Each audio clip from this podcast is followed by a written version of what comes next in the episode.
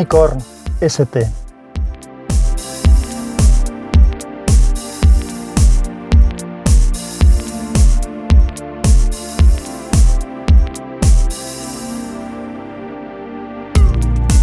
Hola, soy Sansa y este es el capítulo 24 de Unicorn. Hoy tenemos un capítulo especial en el que vamos a hablar y a charlar con Treki23. Si no lo conocéis, Treki23 es un podcaster que tiene un par de podcasts y un par de páginas web eh, tratando de temas sobre todo de tecnología y de Apple en particular. Os voy a dejar en las notas del episodio eh, todos los datos de contacto para que podáis escuchar su, su, podcast y también ver el trabajo que está haciendo en las páginas web. Y de lo que vamos a hablar es sobre smartwatches. Es un tema en el que los dos coincidimos como fans, o sea, nos gustan a los dos este tipo de dispositivos. Y bueno, teníamos pendiente hacer alguna cosa conjunta. Treki23 ya ha colaborado muchas veces en wintablet.info, ha estado como invitado bastantes veces allí y también ha hecho algún crossover tanto con mi compañero Javier Fernández Mayón como también con Juan Luis Chulilla. Y bueno, pues me tocaba en esta ocasión a mí el, poder charlar un ratito con él sobre este tema. El capítulo es de una longitud bastante más larga de la habitual. Nos vamos casi cerca de las dos horas, así que si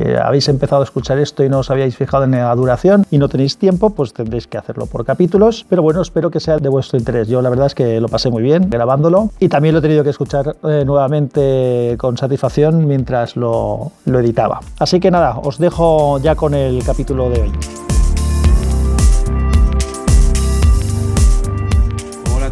Buenas, bienvenidos al nuevo crossover que tenemos aquí, en esta vez un poquito diferente, con un nuevo invitado. Y bueno, en mi podcast en particular estamos hablando del el número, ¿qué número será? 128. Y hoy hablamos de un especial Smartwatch. Y tengo conmigo a Vicente Sansaloni. Muy buenas, Vicente, ¿qué tal? Muy buenas, Iván, ¿cómo estás? Mira, habíamos coincidido un par de veces en crossovers con WinTablet, pero nunca entre el podcast mío y el tuyo. Así que me hace ilusión el que lo hagamos hoy. Perfecto, pues ¿y cuál es tu podcast? Mi podcast es Unicorn ST, en el que hablo de una miscelánea de temas. Igual puedo hablar de tecnología, que es lo más habitual, que de otras, que de otras cuestiones. Y si no recuerdo mal, porque yo tengo muy mala memoria, eh, yo llevo mucho menos tiempo que tú y tengo menos frecuencia que tú, y el número debe de ser el 24, me parece. Bueno, un número importante. ya está lanzado, está lanzado. sí, bueno, últimamente ya estamos. El problema, el problema en mi caso es eh, la disponibilidad de tiempo, porque viajo mucho, y entonces, claro, para grabar. Últimamente la decisión que he tomado es grabar algún capítulo eh, como sea. Y los, los titulo capítulo de guerrilla, y ese, pues igual voy en el coche y me pongo a grabar en el coche y que se oiga como se oiga. y, tienes otro podcast, que lo sé yo también. Sí, tengo otro podcast porque me metí en la red de Anchor en agosto y, la red de Anchor te permite, eh, pues las conversaciones que vas teniendo allí, los, lo que son los capítulos que vas haciendo allí, te permite luego lanzarlos a un, feed externo que se convierte en podcast. Ese se llama Ya te digo. Y, nada, yo no, no todo lo que digo en Anchor acaba en el, feed del podcast, pero sí las cosas que creo que tienen una cierta entidad como ciertos cabreos con ciertos conectores y cosas así. Exacto, exacto. Mira, veo que estás al día, sí, sí, me cabré. Bueno, al final, ¿sabes cómo acabó la película? Bueno, por los que no lo sabéis, me, me cogí un cabreo monumental porque compré un, un adaptador de Lighting a HDMI para, para mi iPad Pro para poder hacer presentaciones y demás. Elegí la salida con Lighting porque así podía ponerle un adaptador de Lighting a VGA, pero no funciona. Mm, está capados la salida adaptadores que no sean digitales. Entonces, pues nada, me he tenido que comprar otro adaptador de Lighting a VGA. Esto, bueno, esto es muy, muy de Apple, pero como yo soy menos apelero que tú, pues estas cosas me, joden. Ya sabes que lo estás cogiendo al revés. Sí, siempre, siempre. La culpa es mía, eso lo tengo muy claro. Eso es así. Bueno, pues vamos a hablar de relojes, si te parece. Sí, esa idea. Tú y yo somos, por lo que he podido comprobar, bastante amigos de los relojes inteligentes. A mí me parece una cosa cojonuda. Eso espero que la gente después de escucharnos acabe con la misma conclusión. Pero mira, habíamos hablado aquí en, el guion. ¿Tú, ¿Tú, usabas reloj antes de los relojes inteligentes? Sí, yo he llevado reloj siempre.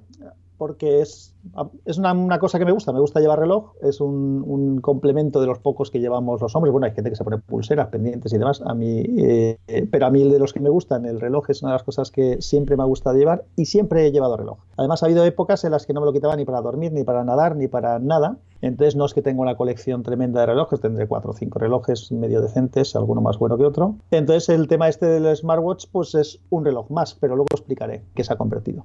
¿Y tú? Yo más o menos igual. Yo más que por, como complemento, por friquismo. O sea, yo prácticamente nací con un reloj. O sea, yo salí de mi madre ya con la hora ahí en la muñeca.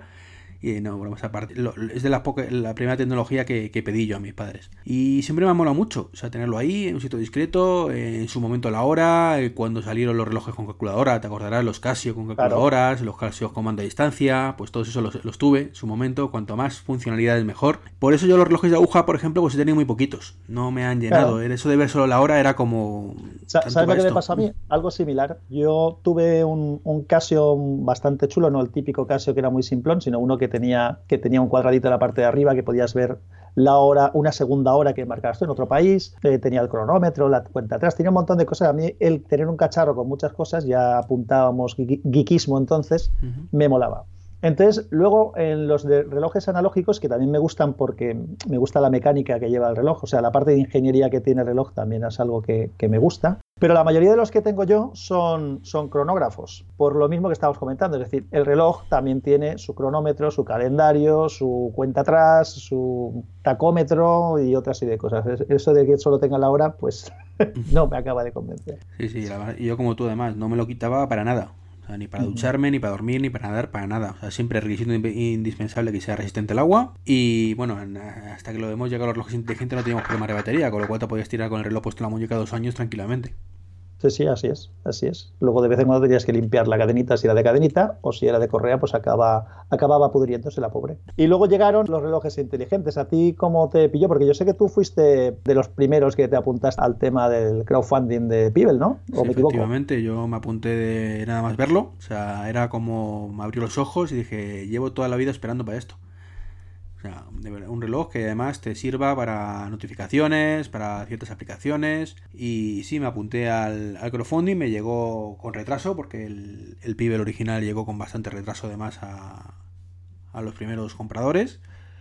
Y aguanté con él dos añitos, más o menos. No sé si tuviste tú el Pibel original, sé que ahora tienes un Pibel, pero no, sé si Yo me esperé y yo acabé teniendo un Pibel también, que es el que, mira, el que llevo puesto hoy, y el mío es un Pibel Steel. Además lo compré cuando ya estaba lanzado y tal. Yo es que hay muchas cosas que me acabo apuntando, soy muy geek y además tengo cierta capacidad económica, con lo cual me lo podría comprar, pero tengo una especie de autocontrol con estas cosas, porque si no sería una, un agujero negro. Y entonces suelo comprar las, muchas cosas cuando están un poco ya verificadas, comprobadas. Me costó además decidirme. Y hay una cosa que he contado en mi podcast, que en varios capítulos, y es que cuando yo compré el Pibel, lo hice entre otras cosas porque quería comprarme un reloj digital. Tras ese caso que te he comentado que tuve, he tenido muchos relojes analógicos, cronógrafos y demás. Bueno, muchos, algunos, los cuatro o cinco que tengo. Y quería comprarme un reloj digital así moderno, de, con la pantalla en negro, con las letras así en blanco, eh, con los numeritos en blanco. Y entonces el tema del Pibel me lo empecé a plantear como que podía ser el reloj digital perfecto, porque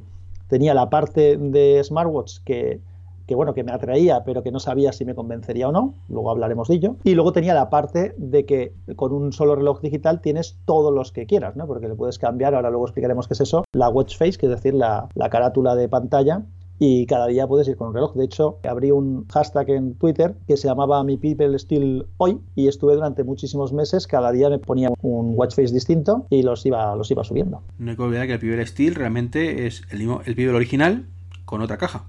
Sí, el, software es exactamente el mismo, el hardware es el mismo, lo único que cambia es la caja. A mí, como me gustaban los relojes, el Pibel original me parecía muy, muy sencillo, quería alguna cosa un poco con más presencia. Y cuando vi el Pibel Steel, la verdad es que me pareció bonito. Me parece que es un reloj que de diseño es, está bien. Y lo llevo, de hecho, hay gente que no es consciente de que es un smartwatch. Le parece un, reloj sin más, un poco gordito y con unos botones grandes, pero, pero ahí está recuerdo y luego tuviste una gran decepción. ¿eh? Sí, me metí, vi la evolución, vi un modelo superior que se llamaba Creos, Meteor, que era como el pibe, teóricamente, importante la parte del teórico, y que además pues tenía opción de hacer y recibir llamadas, tenía más cositas, más cositas interesantes. Con lo cual pues eh, tenía adaptadores para poner la bicicleta, para llevarlo ya no solo con el reloj, sino con otro tipo de cosas. Y era como lo que nos pasa siempre en los geeks, que lo ves, lo tienes y luego cuando llevas un cierto tiempo con él, pues te das cuenta que tiene carencias, tiene carencias como todo en esta vida y ya buscas lo siguiente que cubra esas carencias y, en este caso el Creyos parecía que era aquello. Una un nuevo crowdfunding, me metí de lleno, que de hecho compré uno para mí y otro para mi mujer y fue un, un pluf total. O sea, no, eh, me llegó por fin las unidades y no daba ni la hora. Literalmente, si no sincronizaba en ese momento la hora con el reloj, con el móvil, el software fallaba una escopeta de feria, el famoso altavoz no funcionaba, eh, se escuchaba todo fatal, era inusable. Con lo cual, pues al final ciento y pico euros a la basura multiplica por dos.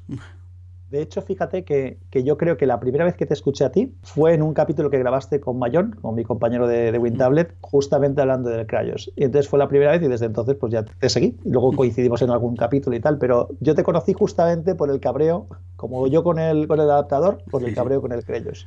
que yo fue, fue un timo y bueno, aguanté con el, con el Pibel de nuevo pues hasta que, que llegue a mi actual, entre comillas lo actual smartwatch, que es el Apple Watch, pero que no es el único que hay.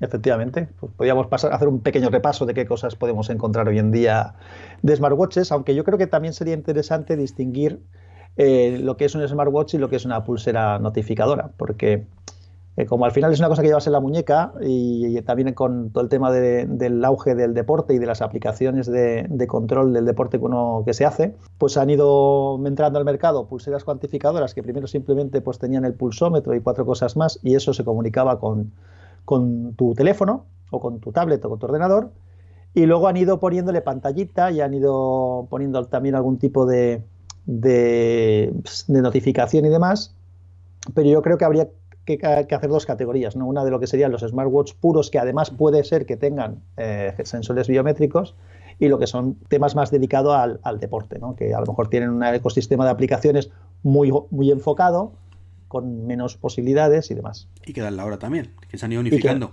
claro, claro, lo de la hora la dan casi todos ya. Yo recuerdo que te menos, menos el Creyos. menos el Creyos, efectivamente. La Fitbit Zip, que era una cosa pequeñita, te lo ponías en el cinturón y eso contaba los pasos simplemente. Y luego evolucionó a una pulsera que no me acuerdo el nombre de la. era de Fitbit también. Y que ahí ya pues te contaba los pasos con la muñeca, pero no, no tenía reloj. Pero sí es cierto que en las siguientes versiones pues llevan todavía reloj. Así que bueno, si quieres contar un poco la diferencia que hay, porque es una diferencia, es una delgada línea, ¿eh? es una delgada línea que ya es muy complicado decir, es una pulsera, esto es un reloj. No, podríamos decir que a lo mejor que ya ha llegado un momento en que casi todos son smartwatches. Hay unos que son de propósito general y hay otros que son muy dedicados al tema deportivo. Entonces, pues bueno, los de propósito general, algunos valen también para el tema deportivo y los de propósito deportivo también valen para el general, pero bueno, suelen tener un diseño un poco más, más tochote, más grandote y a veces un ecosistema de aplicaciones demasiado enfocado y con menos posibilidades de cosas de las que hablaremos hoy, que es muy raro encontrar en ese tipo de equipos. Perfecto, yo creo que más o menos está claro. Pues, eh, al final es si partimos de una pulsera que le añadimos cosas, es una pulsera, y si partimos de un reloj que le hemos añadido cosas, es un reloj. Yo creo que es lo más sencillo, quizás, que, que se puede definir, digamos así. Bueno, ¿qué, ¿qué relojes tenemos hoy en día en el mercado? Bueno, pues aún queda algún Pibel Time por ahí, que fue el último modelo, el Pibel Time 2 creo que fue el último modelo que sacó Pibel, que tenía pues un poquito mejor hardware que el, que el anterior, una pantalla más grande, le añadieron al Pibel Time primero ya le añadieron un interface por voz para poder hacer alguna gestión por voz, pero... ¿Y cómo lo Pibel, ¿Tú crees el ecosistema Pibel? ¿Cómo que no, no, no lo cogí porque ya te he dicho que yo soy pausado y cuando yo cambio de hecho, cambié, compré un reloj nuevo estas navidades y ahora luego explicaré cuál es. Cuando cambio suele ser para, para lo que has dicho tú, para tener algo más. Entonces, el algo más que me daba el Pibel Time y el Pibel Time 2 no me era suficiente para justificarme el cambio de, equipo. Y además luego vino la noticia, que fue un, poco una bomba, y es que Pibel fue comprado por Fitbit, que es una de las empresas que estaba más enfocada al tema deportivo, y de momento está siguiendo funcionando todo el ecosistema, pero eh, nos quedan seis meses y en junio en principio se deja de dar soporte, habrán algunas funciones que seguirán, seguirán en marcha y otras no. Yo tengo un coleguita que se llama Roberto Ruiz Sánchez, que tenía una, tiene un podcast y una página web que se llamaba sobre Pibel y otros wearables, que ya cerró precisamente por este tema. Y hace poco en su podcast disperso hablaba de, esto, del nuevo, del nuevo modelo que iba a sacar Fitbit y de cómo iba a quedar el soporte a lo que eran los Pibels antiguos, que se va a perder, que no se va a perder. En fin, ya veremos qué pasa. Ya veremos. Yo ya tengo un recambio de momento. Aunque no lo utilices, ¿no? No, no, sí que lo utilizo. Lo que pasa, eh, es casualidad. Eh, llevo esta ah. semana eh, me compré un Android Wear, luego hablaremos de esas posibilidades. Lo he estado usando muchísimo desde Navidades y esta semana me dio por ponerme el Pibel otra vez. Y bueno, pues por si, por lo menos por dejar el pabellón alto de un equipo que ya está destinado a desaparecer, las cosas más interesantes que tiene frente a equipos más potentes o con más posibilidades, pues es que tiene una pantalla de, tinta electrónica, bueno, o, similar a la tinta electrónica, con muy bajo consumo. E inicialmente eran en blanco y negro y ahora los modelos como este Pibel Time y el Pibel Time 2 sí que era en color, no con tanta resolución como una pantalla LCD o IPS o, AMOLED. Y luego, por otro lado, eh, lo que tienen es una duración de batería tremenda, eso es muy bueno y eso le permite también que la pantalla está siempre encendida. Entonces yo ahora cuando miro el reloj lo veo en el Apple Watch o en el Android Wear o en otros equipos que vamos a hablar, eh, la pantalla suele estar desactivada para proteger la duración de batería y entonces el movimiento es el que te la enciende, ¿no? Y es un poco Pero, a veces. Sí, y esta, esta semana, te, lo tengo que confesar, ¿eh? ha ido pasando la semana y el ver que no tenía que cargar el equipo primero, en toda la semana, y que cada vez que miraba tenía la hora, pues la verdad es que me ha hecho recordar las cosas que me gustaban mucho de este equipo y que si hubiera tenido más prestaciones o si hubiera evolucionado de una manera eh, hacia adelante, ¿no? El, metiéndoles más cosas, pues igual no habría salido del ecosistema. Pues sí, ¿Qué más cosas es, una, es una pena. Tenemos también de Fitbit precisamente el Ionic, sí, que, que es un el año pasado. Mm. Ha tenido bastante éxito entre la gente que hace deporte, sobre todo. ¿eh? Yo lo que tengo entendido es que ha tenido un éxito muy relativo, mucho menos de lo que le hubiera gustado a Fitbit. Sí, porque ellos pensaban que le iban a romper. Pero es lo mismo que pasa con el Apple Watch, que todo el mundo habla de que no tiene éxito y se están vendiendo Apple Watch. Y yo hay una cosa que utilizo mucho que es el termómetro de lo que veo. Es decir, cuando lees noticias y tal, yo valoro mucho lo que veo alrededor. Por ejemplo, recuerdo cuando salió Android, eh, que, que yo tenía interés en Android y no veías teléfonos Android. En el momento en que veías que gente cercana, de cualquier tipo de estamento, digamos, gente profesional, gente normal y tal, empezaba a tener, pues entonces eso significa que es una cosa que se está, que está avanzando. Y el bicho este yo sí que lo estoy viendo por ahí. No estoy viendo muchísimos, pero estoy viendo algunos. Y ha bajado el precio también. Sí, ha bajado el precio también. Yo lo que más he visto, la verdad es que son Apple Watch. También es que sí, Apple Watch es, el, es el que más vende, de hecho. De hecho. Es, el, es el smartphone. Yo creo que Apple, eh, el Apple Watch debe de vender más que casi todos los demás juntos. Vende el doble, creo, algo así. O, sea, la mitad del mercado es suya, directamente. Ah, si quitamos a los, los, los chinos y demás que, que, hacen mezclas, que eso ahora, ahora comentaré si quieres. Luego está el, Samsung Gear, que la, línea de Samsung también es, tiene bastante éxito, se ven, sí que se ven bastantes. Samsung tiene la línea que se llama Gear y, ellos trabajan con un sistema operativo propio que se llama Tizen, que hace tiempo también tenían teléfonos con Tizen. No sé si tienen aún teléfonos con Tizen, ¿tú lo sabes? Creo que todavía mantenían alguno. De gama, gama baja, sobre todo. No sé si en España se vende o no se vende, pero creo que lo mantenían. Y sobre todo, Tizen también se utiliza para los televisores. Los televisores tienen Tizen. Y es un sistema que va bastante bien. Los relojes, hay un par de modelos eh, que, funcionan bien, que han tenido un, éxito relativo. Para mí, yo creo que el problema que tienen este tipo de equipos hoy en día es que siguen siendo muy caros. Y, yo, por ejemplo, cuando me estuve planteando comprar un, sustituto del Pibel, no, no fue el, Samsung Gear, el S3, por ejemplo, que es el modelo que hay ahora, porque no tenía eh, Google Keep. Luego hablaré de eso. las notas. Sí, sí, porque es, bueno, lo explico ahora, ya está, ya lo adelantamos, tampoco hace falta seguir el guion a pie de la letra. Es decir, una de las cosas que echaba de menos yo en el Pibel es el poder hacer eh, seguir la lista de la compra sin tener que sacar el teléfono. Es decir, vas a comprar y yo tengo compartida con mi mujer unas notas de Google Keep, unas listas de, estas de que vas, que vas tachando y entonces, como las tenemos compartidas, pues cuando alguien va a comprar, mm, si mira eso, sabe lo que hay que comprar y el otro también sabe que se ha comprado o no. Entonces, mm, eso, el no poderlo hacer con el teléfono me parecía una cabronada. Hay otras aplicaciones con las que sí que se podía hacer con el Pibel, pero a la que no convence es a mi mujer de meterse en otro tema distinto, en otra aplicación distinta. Ya me costó el convencerla de que eso del, del Keep era útil. Entonces yo quería que eso lo tuviera el teléfono, era una de las cosas que echaba de menos. Así que el Samsung Gear se cayó por eso. Sí, al final Samsung depende de su propio ecosistema. no tiene tantas aplicaciones como otro, lo que es cierto es que de los mejores relojes inteligentes que no son el de Apple, pues es el, S3 ahora mismo. Sí, sí, no, y además tiene una duración de batería bastante buena, eh, la pantalla es muy buena, el interface de uso está bien, así como el Apple Watch tiene, tiene la rueda que, te sirve aparte de la pantalla táctil, que eso siempre se puede utilizar. Este tiene una corona, la corona exterior, al estilo del tacómetro de los relojes eh, analógicos, pues la puedes utilizar para, para ir pasando de una aplicación a otra. El equipo está, está bien. Yo todas las reviews que he visto y toda la gente que me ha hablado de él está, está muy contenta. Y luego el que tienes tú, bueno, Android Wear realmente lo hemos puesto aquí, pero es un sistema operativo. Es el, Android, el Android de los relojes. Exacto, Android Wear es un proyecto que ya va por el Android Wear 2 que sacó Google un poco para meterse en el sector este. Lo que pasa es que ha tenido un yo no sé si diría fracaso, porque veo también más de los que la gente dice, pero yo creo que ha tenido un problema de adaptación eh, por parte del mercado. Primero que ellos no han, avanzado mucho, aunque Android Wear 2.0 ya hace muchas cosas muy interesantes, pero los fabricantes no han apostado por él, sobre todo Samsung. Aquí hay que ser, el Samsung es el portaestandarte de, Android a nivel en móviles por lo menos, y, y la gente que no está en el ecosistema Apple, pues muchas veces se polariza hacia Samsung.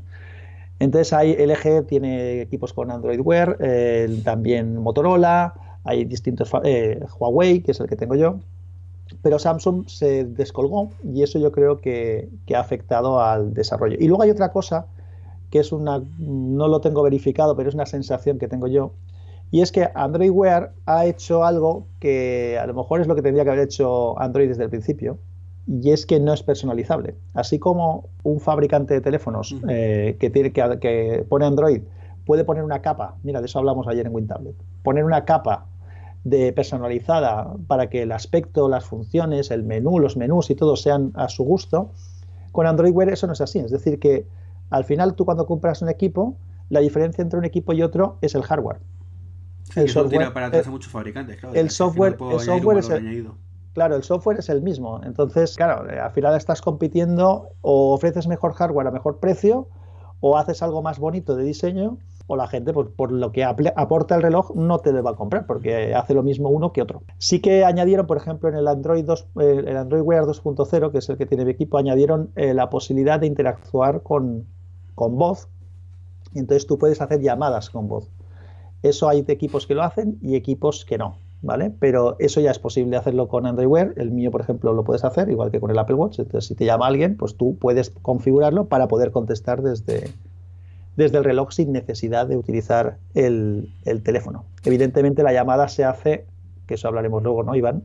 Se hace a través del teléfono. El, reloj es un manos libres. De hecho, por si alguien es usuario de Android Wear y se ha peleado y tiene algún equipo como el, como el Huawei Watch 2 que hace esto y no sabe cómo, en los ajustes a veces es complicado encontrar dónde se configura el que puedas contestar con el teléfono. Y no está ni en las conexiones, ni en las llamadas, ni en la opción de teléfono. Está en la opción de Bluetooth.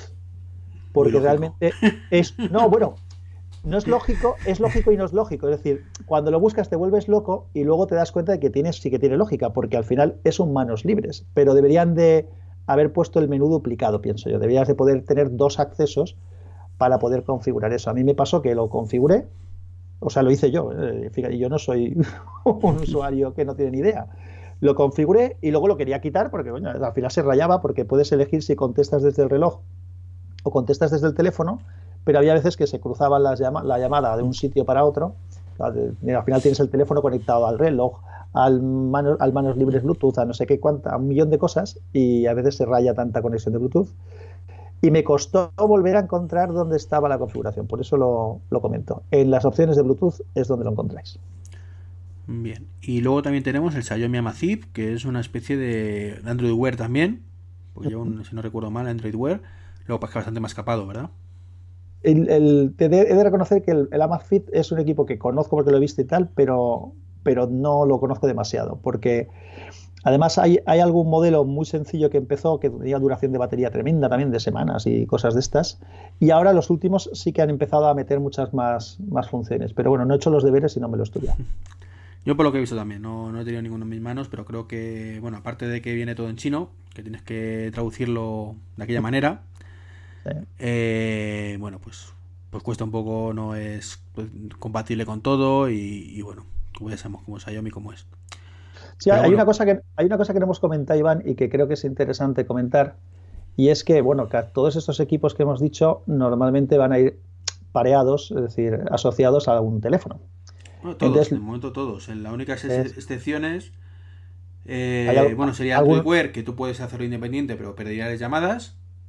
No, no exactamente. O sea, hay alguno que tiene tarjeta SIM también, o sea, que le puedes meter una tarjeta SIM que puede hacer de teléfono, pero, pero no, no me refería a lo de hacer las llamadas. Digamos que el equipo está, es configurable o es apareable con, eh, con teléfonos y sabemos que los dos eh, sistemas mayoritarios son Android y iPhone, entonces hay equipos que pueden eh, asociarse a un iPhone y a un teléfono Android y hay equipos que solamente se pueden asociar a un a Android o iPhone. Por ejemplo, el Apple Watch solamente es a, Apple. Por lo tanto, eso también es, a veces determina un poco, si no tienes un, iPhone, pues eh, comprarte un, Apple Watch, luego te contaré, eh, hoy por hoy es, es un poco absurdo. Hoy por hoy, sí. Aunque la tendencia será que quizás en un año o dos no sea tan absurdo. Claro, eso es lo que yo quería. Cuando vi la presentación del Apple Watch Series 3 con LTE, que lleva SIM, eh, virtual, eh, pensé que era, digo, ostras, pues esto me parece interesante porque, porque a, mí no, a mí no me disgusta el, Apple Watch. Hay cosas que, no puedes hacer, pero hay otras muchas que sí que puedes hacer y como casi siempre pasa en el ecosistema de Apple, las que puedo hacer las suele hacer bien. Y, y el que pudiera trabajar independiente me parecía cojonudo. Digo, bueno, pues como tengo el iPad, si tiene alguna manera de poderse configurar y poderse asociar a un iPad y luego puede trabajar como teléfono, pues una función que me habría parecido cojonuda es eh, tener el teléfono personal en el reloj y luego ir con el teléfono del trabajo y olvidarme de, llevar un segundo teléfono, por ejemplo. El problema es la, el tema de la batería, que el Apple Watch con LTE, cuando está en modo LTE, la batería baja, pero vamos, que no te dura ni un día. Y que no es independiente del iPhone. Necesitas por cojones. Claro, pero, es, es, un poco la pesca que se muerde la cola. Es decir, no lo van a hacer 100% independiente mientras no tenga una batería capaz de soportarlo eso también. Sí, sería, sería estropear la, experiencia de usuario. Entonces, lo que es cierto que, bueno, lo hablaremos al final del podcast, donde creemos que va a llegar todo esto, pero por, lo, por ahora estamos en un paso intermedio. Y bueno, el último que nos quedaba hablar era el Apple Watch, pero bueno, que ya está súper conocido y, y, bueno, es el que tengo yo y estoy encantadísimo con él, aunque ahora hablaremos un poco de qué uso le damos para, ¿Quieres que te diga una cosa del Apple Watch? ¿Qué opino yo? Desde, desde, desde el punto de vista de alguien que no es usuario, y no es usuario porque no tengo un iPhone y no quiero tener un iPhone. Entonces, pues eso me limita. Ya te digo que si pudiera tener el Apple Watch. Sin... Eres, qué inconsciente. si pudiera tener el Apple Watch sin tener el iPhone, probablemente eh, eh, podría haber sido la, mi última opción. Una de las cosas que creo yo que ha hecho muy, muy, muy bien Apple es que el diseño del equipo, del, del reloj, es eh, a ver, perfecto no es la palabra, pero es el mejor de todos los que hay hasta ahora. ¿Por qué? Porque es un equipo que aparte de estar en dos tamaños, para, bueno, para hombre o para mujer, o al que le guste más grande o que le guste más pequeño, es un equipo que combina perfectamente para, con cambiando las correas, puede dar el pego de un reloj eh, aseado eh, para ir por la calle tranquilamente, o tener un look mucho más desenfadado y más deportivo. Y eso casi ningún otro lo tiene. Es decir, o te encuentras relojes que son muy muy serios, muy, muy reloj clásico, o encuentras relojes muy deportivos, pero esa combinación equilibrada, con, aparte de que el, diseño es bonito, esa, esa combinación no la encuentras. Entonces yo creo que eso Apple lo ha hecho muy, muy bien. De hecho, Apple lo vende como un dispositivo de moda. Más que para técnica, para, para, para geeks y demás, es un dispositivo de eh, moda para ellos. Eh, en realidad es, es, lo que es. Es decir, eh, volvemos al principio del, de lo del capítulo del podcast que estamos grabando. Hemos empezado hablando del reloj. Tú y yo somos usuarios de reloj habitual. El reloj no es un dispositivo que lleves porque necesites, porque la hora la tienes en 200.000 sitios hoy en día. lo llevas porque. Pero es lo más rápido para consultarla. Sí, sí, es lo más cómodo. Pero ahí es donde voy a decir que no es una cosa que necesites o que sea imprescindible, sino que es una cosa que, que bueno, pues que te gusta llevar y que encima tiene una utilidad.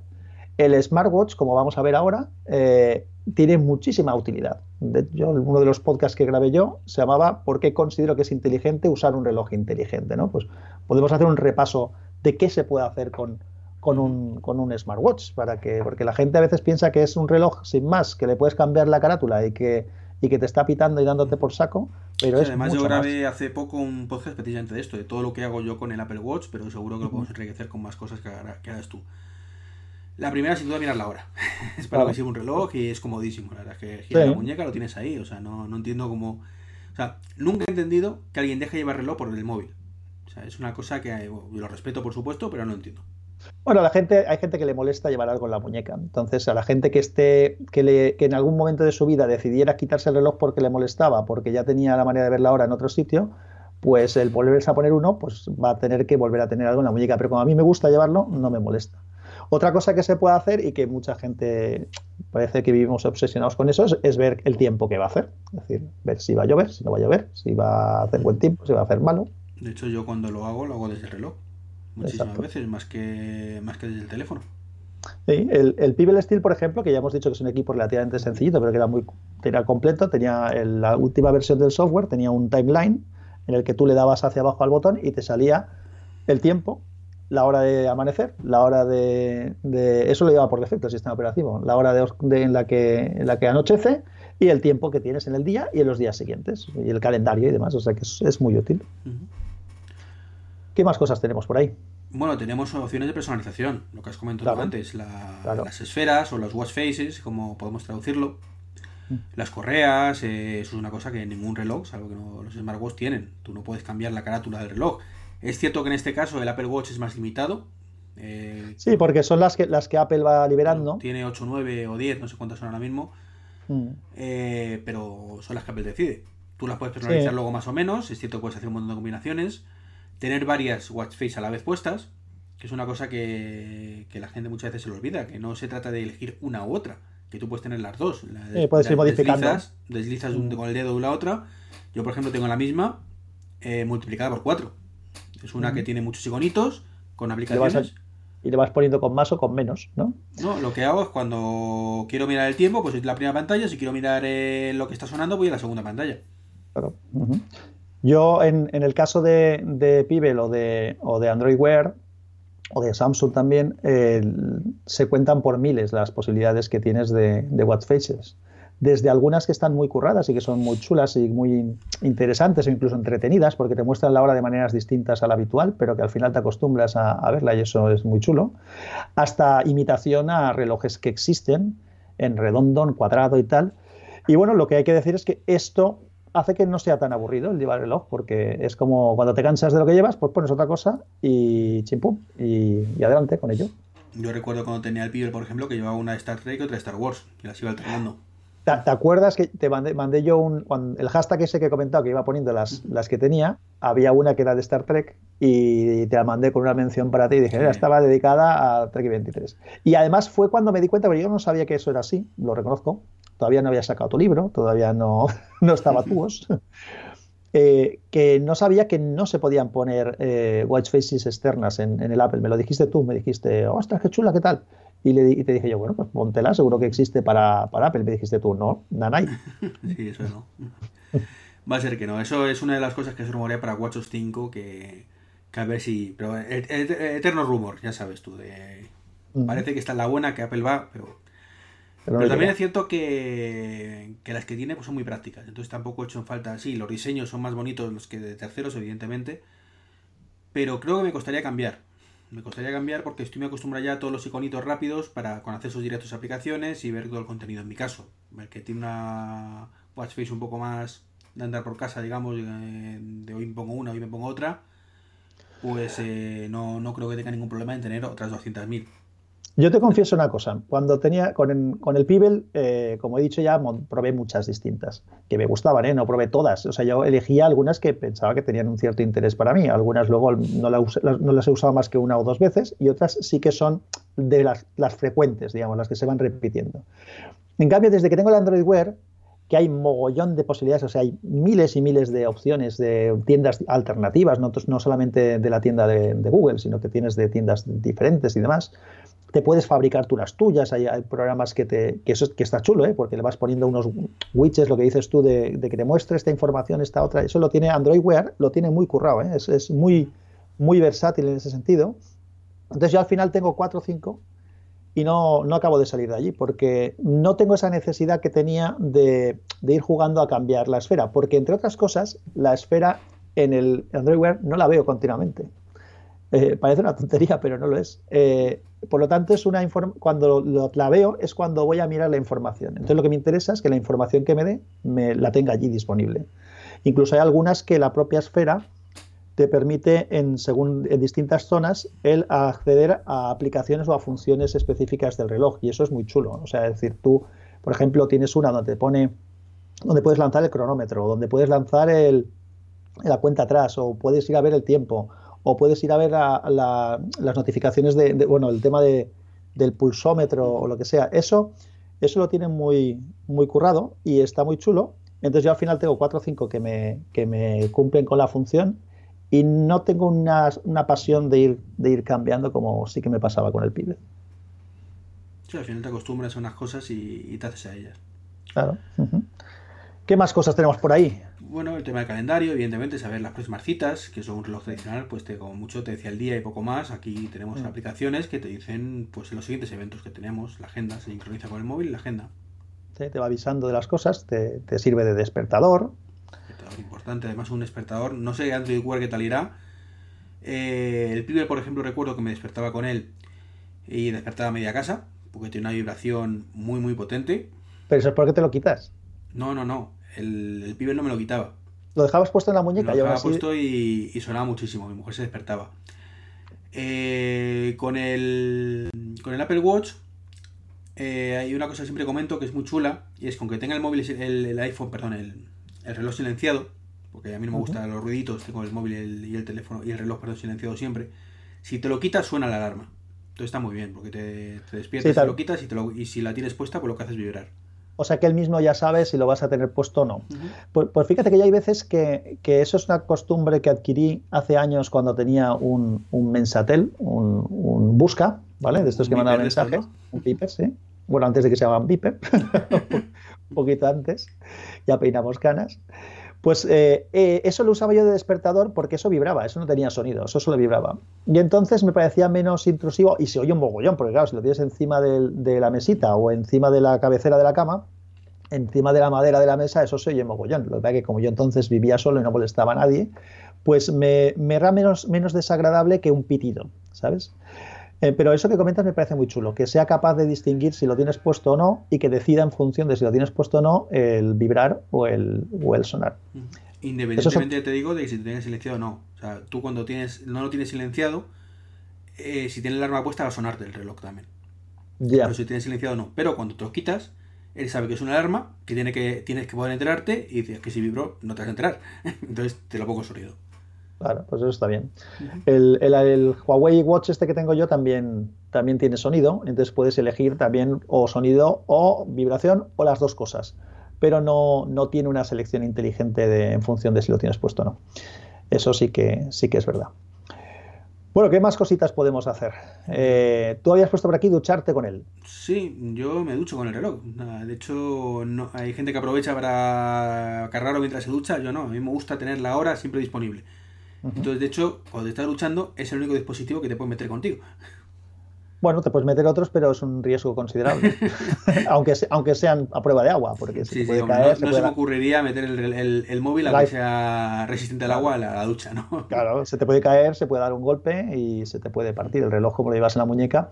Yo he nadado con él también, por ejemplo, pero no sé si has probado tú eso con el Apple Watch pero por ejemplo con el, con el Pibel eh, no he tenido ocasión de nadar con el Huawei porque lo tengo desde enero. Pero con el Pibel cuando nadas eh, acaba perdiendo la cobertura Bluetooth. Y eso me daba un poco de rabia porque una comodidad, eh, sin estar demasiado lejos el, el reloj, ¿vale? El teléfono, perdón.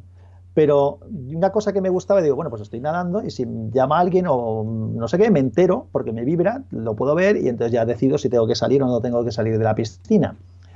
Pero, pero no, eh, amortigua mucho el agua y, se pierde la señal. A mí me pasa igual, ¿eh? con el Apple Watch, eh, el que tiene el LT, que está mm. precisamente pensado para eso, eh, y que recordemos que no se vende en España todavía ni tenemos fecha. Eh, yo cuando voy a nadar en la piscina, en el gimnasio directamente dejo el iPhone en la taquilla, porque es absurdo no llevármelo a la piscina. Y cuando estoy en verano, por muy cerca que lo tenga, efectivamente, con el agua y demás, es que no... Se pierde. Aunque estés en línea recta menos de 10 metros, eh, lo coge, lo pierdes, lo coges, lo pierdes. Y ahí hay poco que solucionar. Eh, una, una, pregunta, Iván, que porque yo no tengo la experiencia. ¿La vibración en el agua te llegas a enterar de que suena? ¿O si estás nadando es complicado que te enteres? normalmente no te enteras. No te enteras. porque es rarísimo que te llegue una vibración precisamente porque has perdido la señal. Con lo cual no, no yo, yo te lo digo porque yo una de las cosas que sí que hacía, porque lo que no hemos hablado de ese tema, pero otra de las cosas, mira, lo introducimos ya. Otra de las cosas que tienen estos equipos es que pueden tener aplicaciones que hacen cosas, ya no una notificación desde el reloj, desde el teléfono, sino una aplicación que hace cosas por sí misma. Entonces yo tenía alguna aplicación de, de gestión de ejercicio y entonces pues vas haciendo tandas, entonces te hace una tanda rápida, luego tienes que hacer un descanso, luego te hace una tanda lenta y cosas de ese, de ese nivel. Y, digo, pues, pues, fenomenal, lo pongo en el agua, que me vaya avisando. Pero no, no, no te llegas a enterar si estás nadando entre el ruido del agua, entre lo, lo más que hace el Apple Watch en el agua es contarte los largos. Tú le, te pones una sí, deportiva que está y te cuenta los largos, la distancia, los tiempos que haces. Pero, notificar no te enteras. pero no te enteras de las notificaciones. Igual que las pulsaciones muchas veces tampoco te las pilla bien. Sí, mira, de las notificaciones eh, tenía yo aquí apuntado decir algo, que en el podcast mío también conté una cosa que es importante.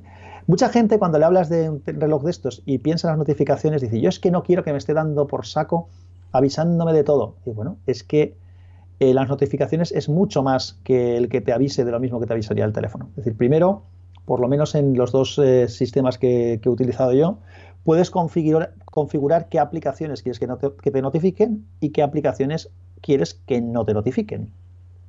Y luego, por otro lado, ahora hablaremos, eh, hay tipos de notificación que no solamente que te llegue un mensaje y que lo puedas ver en el reloj, sino que es que sepas que te está llamando alguien, por ejemplo, y que te enteres de que te está llamando alguien cuando el teléfono lo tienes dentro de una mochila y vas por la calle, pues me parece cojonudo, por ejemplo, y además puedes ver quién te está llamando. Incluso puedes contestar la llamada. Efectivamente, los equipos que lo permiten, como, como el tuyo y el mío, pues si quieres decidir contestar la llamada, decides.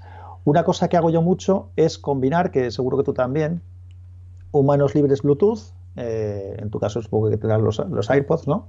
bueno, de los PowerBeats seguramente, porque los AirPods, eh, no sé si me has visto que se me cae esto cada por tres porque tengo las orejas raras.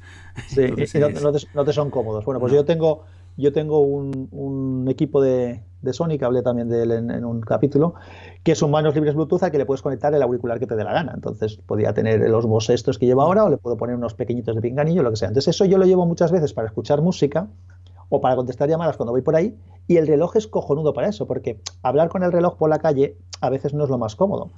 Pero el poder descolgar sí. Entonces el que te llame alguien, que sepas quién es, que hagas el gesto de mirar el reloj que veas quién te está llamando y que desde el reloj contestes a la persona y que automáticamente tengas en las orejas la llamada, pues es cojonudo.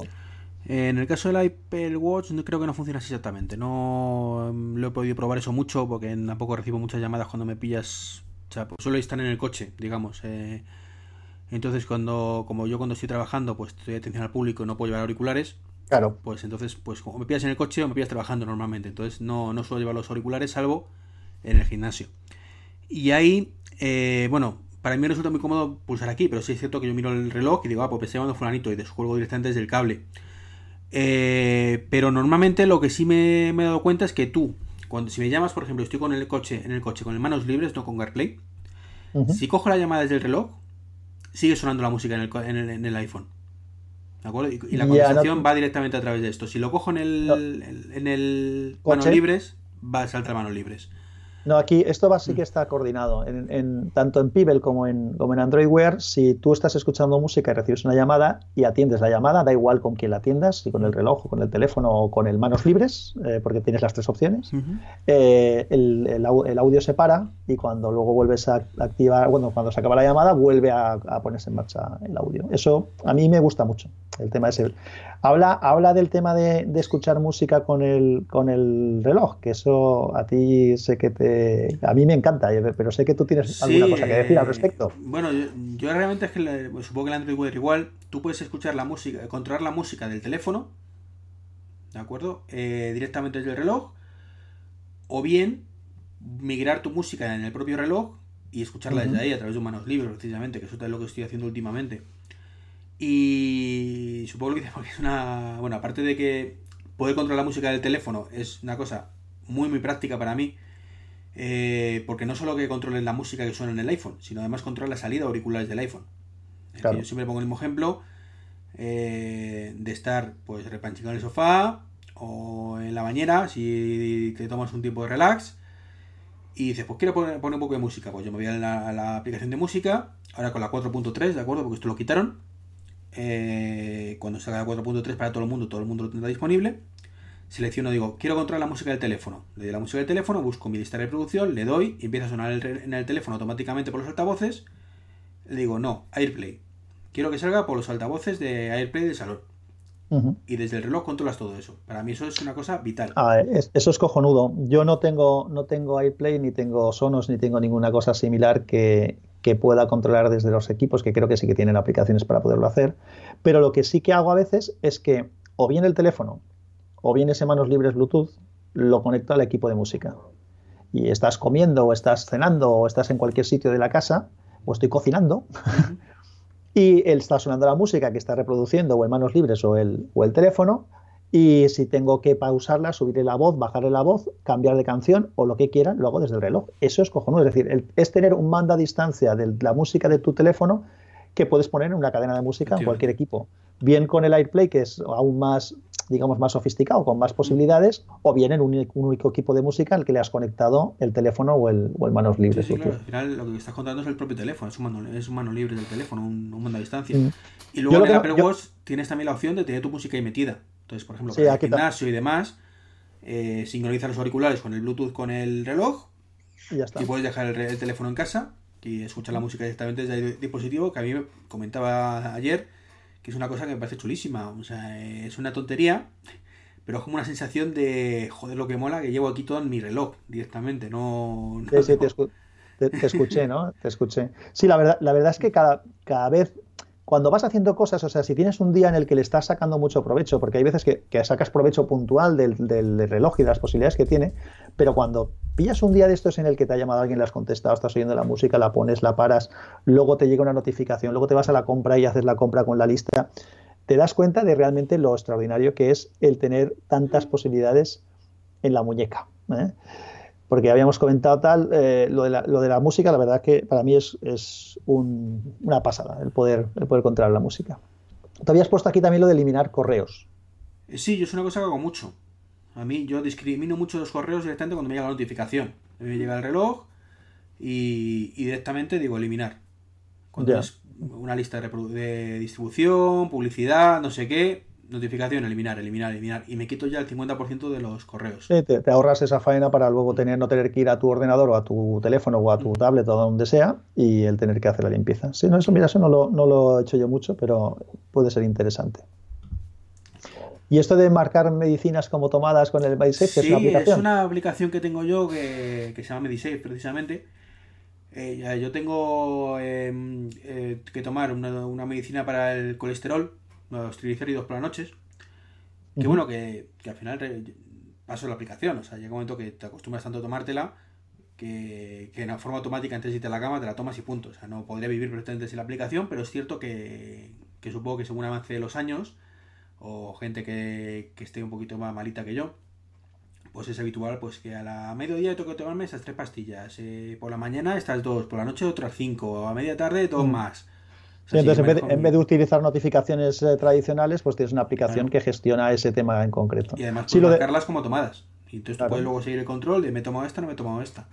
Eso, no se me había ocurrido a mí el poner, el buscar algo de ese tipo, que seguro que lo hay. Seguro que lo hay Bueno, la verdad es que lo de las aplicaciones, eh, vuelvo a decir, y estoy seguro que estamos de acuerdo los dos. No se trata, porque hay gente que dice, entonces es que ¿para qué quieres el teléfono? Es tener un teléfono en la muñeca. No, no, no se trata de eso. Se trata de que hay cosas que uno puede gestionar eh, sin necesidad de ver una pantalla grande o una pantalla de un cierto tamaño. Y todas esas cosas que puedes gestionar, el poderlo hacer desde el reloj, sobre todo si son cosas personales, como lo que acabas de decir, pues es una, es una ventaja para mí bestial. Es decir, yo no tengo por qué ir sacando el reloj con el teléfono continuamente. Yo sé que tengo posibilidad de hacer cosas aquí. Luego hablaremos ahora después de los asistentes, pero incluso hay cosas que las puedes gestionar. Una cosa que se te ocurre y quieres marcar una nota, eh, desde el teléfono, lo puedes, desde el reloj la puedes poner en marcha. No hace falta que saques el, teléfono, que es una pérdida, que a veces se te olvida eso que se te ha ocurrido, que quieres, que quieres recordar. Es, un, es, un, aparato más. Es que al final lo que tenemos que pensar ya no es un teléfono. Es como. Eso es lo que dices tú, la, la, la, frase fácil. Es un teléfono en la muñeca, ya. ¿Y el teléfono qué es? Un ordenador en el bolsillo. Claro. ¿Y una tablet qué es? Entonces, una, una, si, si, nos ponemos en ese plan, tiramos toda la porra y nos quedamos con un solo dispositivo para todo. Y no, hay que adaptarse en cada momento al dispositivo que mejor lo puedes gestionar. Mm. Yo siempre digo lo mismo. Yo cuando estoy en, eh, fuera de casa utilizo el reloj muchísimo, el, perdón, el teléfono muchísimo. Cuando estoy en casa utilizo la tablet. Sí, una cosa, una cosa que, por ejemplo, eso sí que me ha aportado Android Wear y no era muy consciente de ello eh, cuando lo pillé, porque ya lo pillé por dos o tres cositas que quería que tuviera, que no tenía el Pibel. Pero una cosa buena que coincide en el, con, el, con el Apple Watch o con el Samsung Gear o con los, modernos que hay ahora, es que eh, si tiene una red Wi-Fi, por ejemplo, el equipo es bastante, aunque no tengas el teléfono cerca, eh, ni tengas LTE, ni nada, si tiene una red Wi-Fi, por lo menos el Android Wear funciona así, eh, hay muchas aplicaciones que funcionan solas, es decir, que no necesitan al, teléfono para nada, es decir, eh, Telegram pues te avisa, o el calendario te avisa, eh, un correo electrónico pues te, sale la notificación y no hace falta, podrías tener el, reloj, el teléfono, perdón, olvidado en, otro sitio. ¿no? Apple Watch así, así. en principio lo deja muchas cosas hacerlo. Lo que pasa es que se comunica con el reloj a través del, el teléfono a través de la red Wi-Fi también. Es cierto que tiene una pequeña cacadita, que espero que lo solucionen, y es que prioriza siempre la conexión Bluetooth. Y es un problema, porque para, ah, lo, contabas hoy. Claro, para notificaciones está bien, pero claro, cuando tú quieres descargarte, por ejemplo, un podcast en una aplicación nativa, para llevarlo en el, almacén del reloj, para no tener que llevar el teléfono, pues es un coñazo, porque se pone a descargar a través del Bluetooth. Sí, este, este lo puedes poner, tiene un modo automático, me parece que se llama, y entonces eh, decide cómo lo hace. Si puede hacerlo por wifi, yo creo que lo hace por wifi. Y si no puede hacerlo por wifi, entonces es cuando tira del cuando tira el Bluetooth. Aquí siempre se puede Bluetooth, después wifi y después LTE. Pero no me hagas mucho caso, ¿eh? pero yo creo que sí que lo hace así. Por lo que he observado, me da la sensación de que sí que funciona, sí que funciona así. ¿Qué más cosas podemos decir? Hay juegos también, ¿eh? eh claro, jugar, jugar con el reloj. Bueno, pues, ¿por qué no? si es un juego entretenido que, que lo puedes No es lo más cómodo, no lo más cómodo. No, no es lo más cómodo. Yo no lo, no lo, suelo hacer, pero es que yo no suelo jugar a casi nada tampoco. O sea, no soy muy jugador ni siquiera con el teléfono, ¿no? Pero, por ejemplo, tengo, tenía una aplicación del Tetris en el, en el bueno, la tenía, ¿no? La tengo en el, en el Pibel. Había una de estas del, ¿cómo se llamaba? El PON, era el PON, ¿no? Este de las dos rayitas que juegan a pelotita. Eh, y luego habían algunas cosas un poco más curradas, así tipo Mario y cosas así. Hay que pensar que si el móvil ya de por sí es para un juego casual, pues el reloj, que es casual al cuadrado. Sí, no, puede ser para matar, para matar un ratito. Claro, estás esperando el autobús. Dice, pues mira, no voy a estar sacándole el reloj, eh, o sea, el teléfono. Le, doy ahí un poquito y ya está. Pero vamos, que no, esperéis grandes, grandes diversiones ¿eh? con, con, ello. Y una cosa que utilizo yo mucho, que no sé si lo utilizas tú, es verificación de dos pasos. No sé si lo sueles gestionar tú o no, o no pero mm. yo tengo casi en todas mis cuentas y es comodísimo desde el reloj. Sí, porque te avisa él y, en vez de tener que sacar el teléfono y confirmar con el teléfono, pues confirmas con el, con el reloj y se acabó. sale el código, te calcula el código, lo metes ya en pantalla y, ya Saca, y se acabó. O por ejemplo, cuando haces un pago, cuando yo hago un pago por internet o hago una transferencia desde la, desde la, desde la página web del banco, desde la aplicación del banco o de donde sea, me da igual que lo haga desde el, ordenador, que desde el teléfono, que desde el tablet, ¿vale? Cuando haces la transferencia muchas veces te piden un código de confirmación y ese código de confirmación pues es muy cómodo que te venga el reloj, ¡pum! Y directamente pues lo, lo metes y ya está. Lo metes y ya está. Más cómodo sería, más cómodo sería poder acercar el reloj y confirmar como si fuera un pago, ¿no? Con el NFC. Todo llegará. Bueno, en el caso de Apple Pay se puede. Sí, sí. Si tú pagas desde una página web, en, un Mac, eh, tú, puedes confirmar la compra desde, el reloj directamente. Ah, sí, eso Claro, si, tú, o sea, si tienes un MacBook Pro de los nuevos con Touch Bar, con el Touch ID, pues no hace falta. Pero si no, eh, tú confirmas la compra en un, en un reloj o en un teléfono. Entonces, vale, eso está Digo, quiero comprar esto por Apple Pay. Entonces me llega una notificación al teléfono, al reloj, hago doble clic en la muñeca, en el botoncito, y con eso confirmo la compra. Claro, eso está bien. Sí, luego está, aquí tenía apuntado yo lo que, lo que ha avanzado antes, ¿no? Un poco lo de la lista de la compra. es muy cómodo, ¿eh? De verdad. Parece una tontería, pero no. Tú vas con el carrito por el supermercado y llevas el reloj, haces así y le vas dando y vas eh, marcando lo que tienes comprado y punto. Y eso está sincronizado con quien lo compartas Y si esa persona luego se le ocurre meterse en un supermercado y mira su teléfono, su reloj o lo que lleve, pues sabe que no tiene que comprar nada porque ya está todo comprado. Yo lo utilizo siempre, a través de una aplicación, en tu caso Keep, en mi caso Brink, que es compatible también con Android, no que no quieres mm. si con Android Wear también, imagino que sí.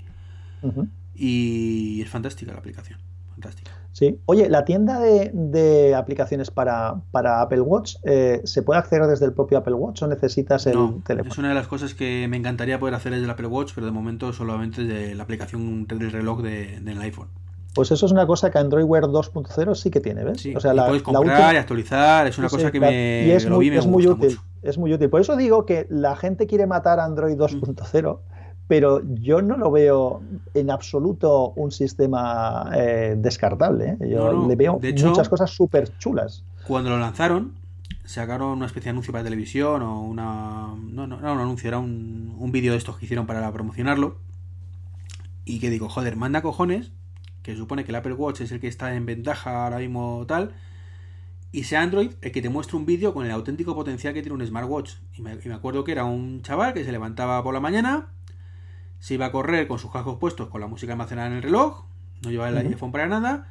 Eh, llegaba a una panadería, compraba unos croissants para, para tal, pagaba con el reloj, se daba media vuelta y llegaba a su casa tranquilamente. Todo eso con el reloj, sin, sin hacer nada más. Entonces eh, digo, es que eso es lo que la tendencia que, que vamos a llegar.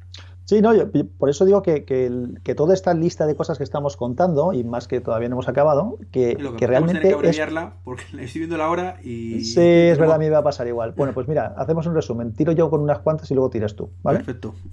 Luego, por ejemplo, puedes tener una brújula, que a lo mejor a alguien le puede ser interesante, una brújula en el reloj, pues bueno, a veces es útil. El navegador GPS, eso sí que es práctico, es decir, eh, las indicaciones de, la, navegación del GPS las puedes tener en el propio reloj, con lo cual si quieres ir a un sitio, esto yo lo he usado muchas veces, eh, cuando voy por la calle a algún sitio andando, en vez de tener que ir mirando el teléfono, pues como encima llevo manos libres y, me va diciendo las, cosas por las orejas, pues vas mirando, gira a la derecha, aquí la segunda calle, la tercera calle, ahora tengo que hacer esto, ahora tengo que hacer aquello, o yendo en bicicleta no es lo mejor ir mirando el reloj, pero bueno, a fin de cuentas lo tienes delante eh, de, de, tus manos en el manillar. O sea, el tema del navegador eh, está bien, el navegador GPS y luego el hecho de que tenga un sensor GPS, que no todos los relojes tienen sensor GPS, el Pibel no tiene, pues también luego te ayuda a muchas de estas otras aplicaciones que hemos estado comentando antes de gestión de, pues, de las rutinas de deporte o de cosas de este tipo que hagas. ¿Qué más cosas? Una cosa que no tengo yo resuelta aún. A lo mejor tú me das una noticia distinta. Una de las cosas que quería hacer yo, eh, porque yo viajo mucho, cuando digo viajo mucho, para que os hagáis una idea, el año pasado eh, subí a 44 aviones, ¿vale? Entonces, eh, aparte de viajes en coche y demás, viajo mucho. Hay gente que viaja más, evidentemente, pero más que la media seguro. Yo no bajo nada, así que... Entonces, la tarjeta de embarque, las tarjetas de embarque con código QR ahora, que es lo más habitual, es muy cómodo porque vas con el teléfono y no necesitas imprimirte papeles ni nada. Pero al tener eso en el reloj sería súper cómodo. Y, sí que estuve buscando en Pibel alguna aplicación que me podía poner el código QR, no acabo de, no acabo de funcionarme bien, y en el app y en el Apple Watch, iba a decir. En el Huawei Watch sí que, sí que tengo una aplicación que lo hace y funciona, pero es súper incómodo, porque para que el reloj sea una herramienta cómoda para hacer de, digamos, de tarjeta de embarque o de, o de billete de, de, lo que sea, deberían de tener sensores NFC en, las, en, los aviones, bueno, los aviones, en los aeropuertos, porque una cosa es acercar el reloj y confirmar tu tarjeta de embarque y otra cosa es coger el reloj, poner una muñeca, la muñeca en una posición eh, de autolesionable para colocarlo en el lector que tienen ellos, que no leen por arriba, siempre leen por abajo, con lo cual lo tienes que poner hacia abajo, o sea que para eso no es, no es nada práctico.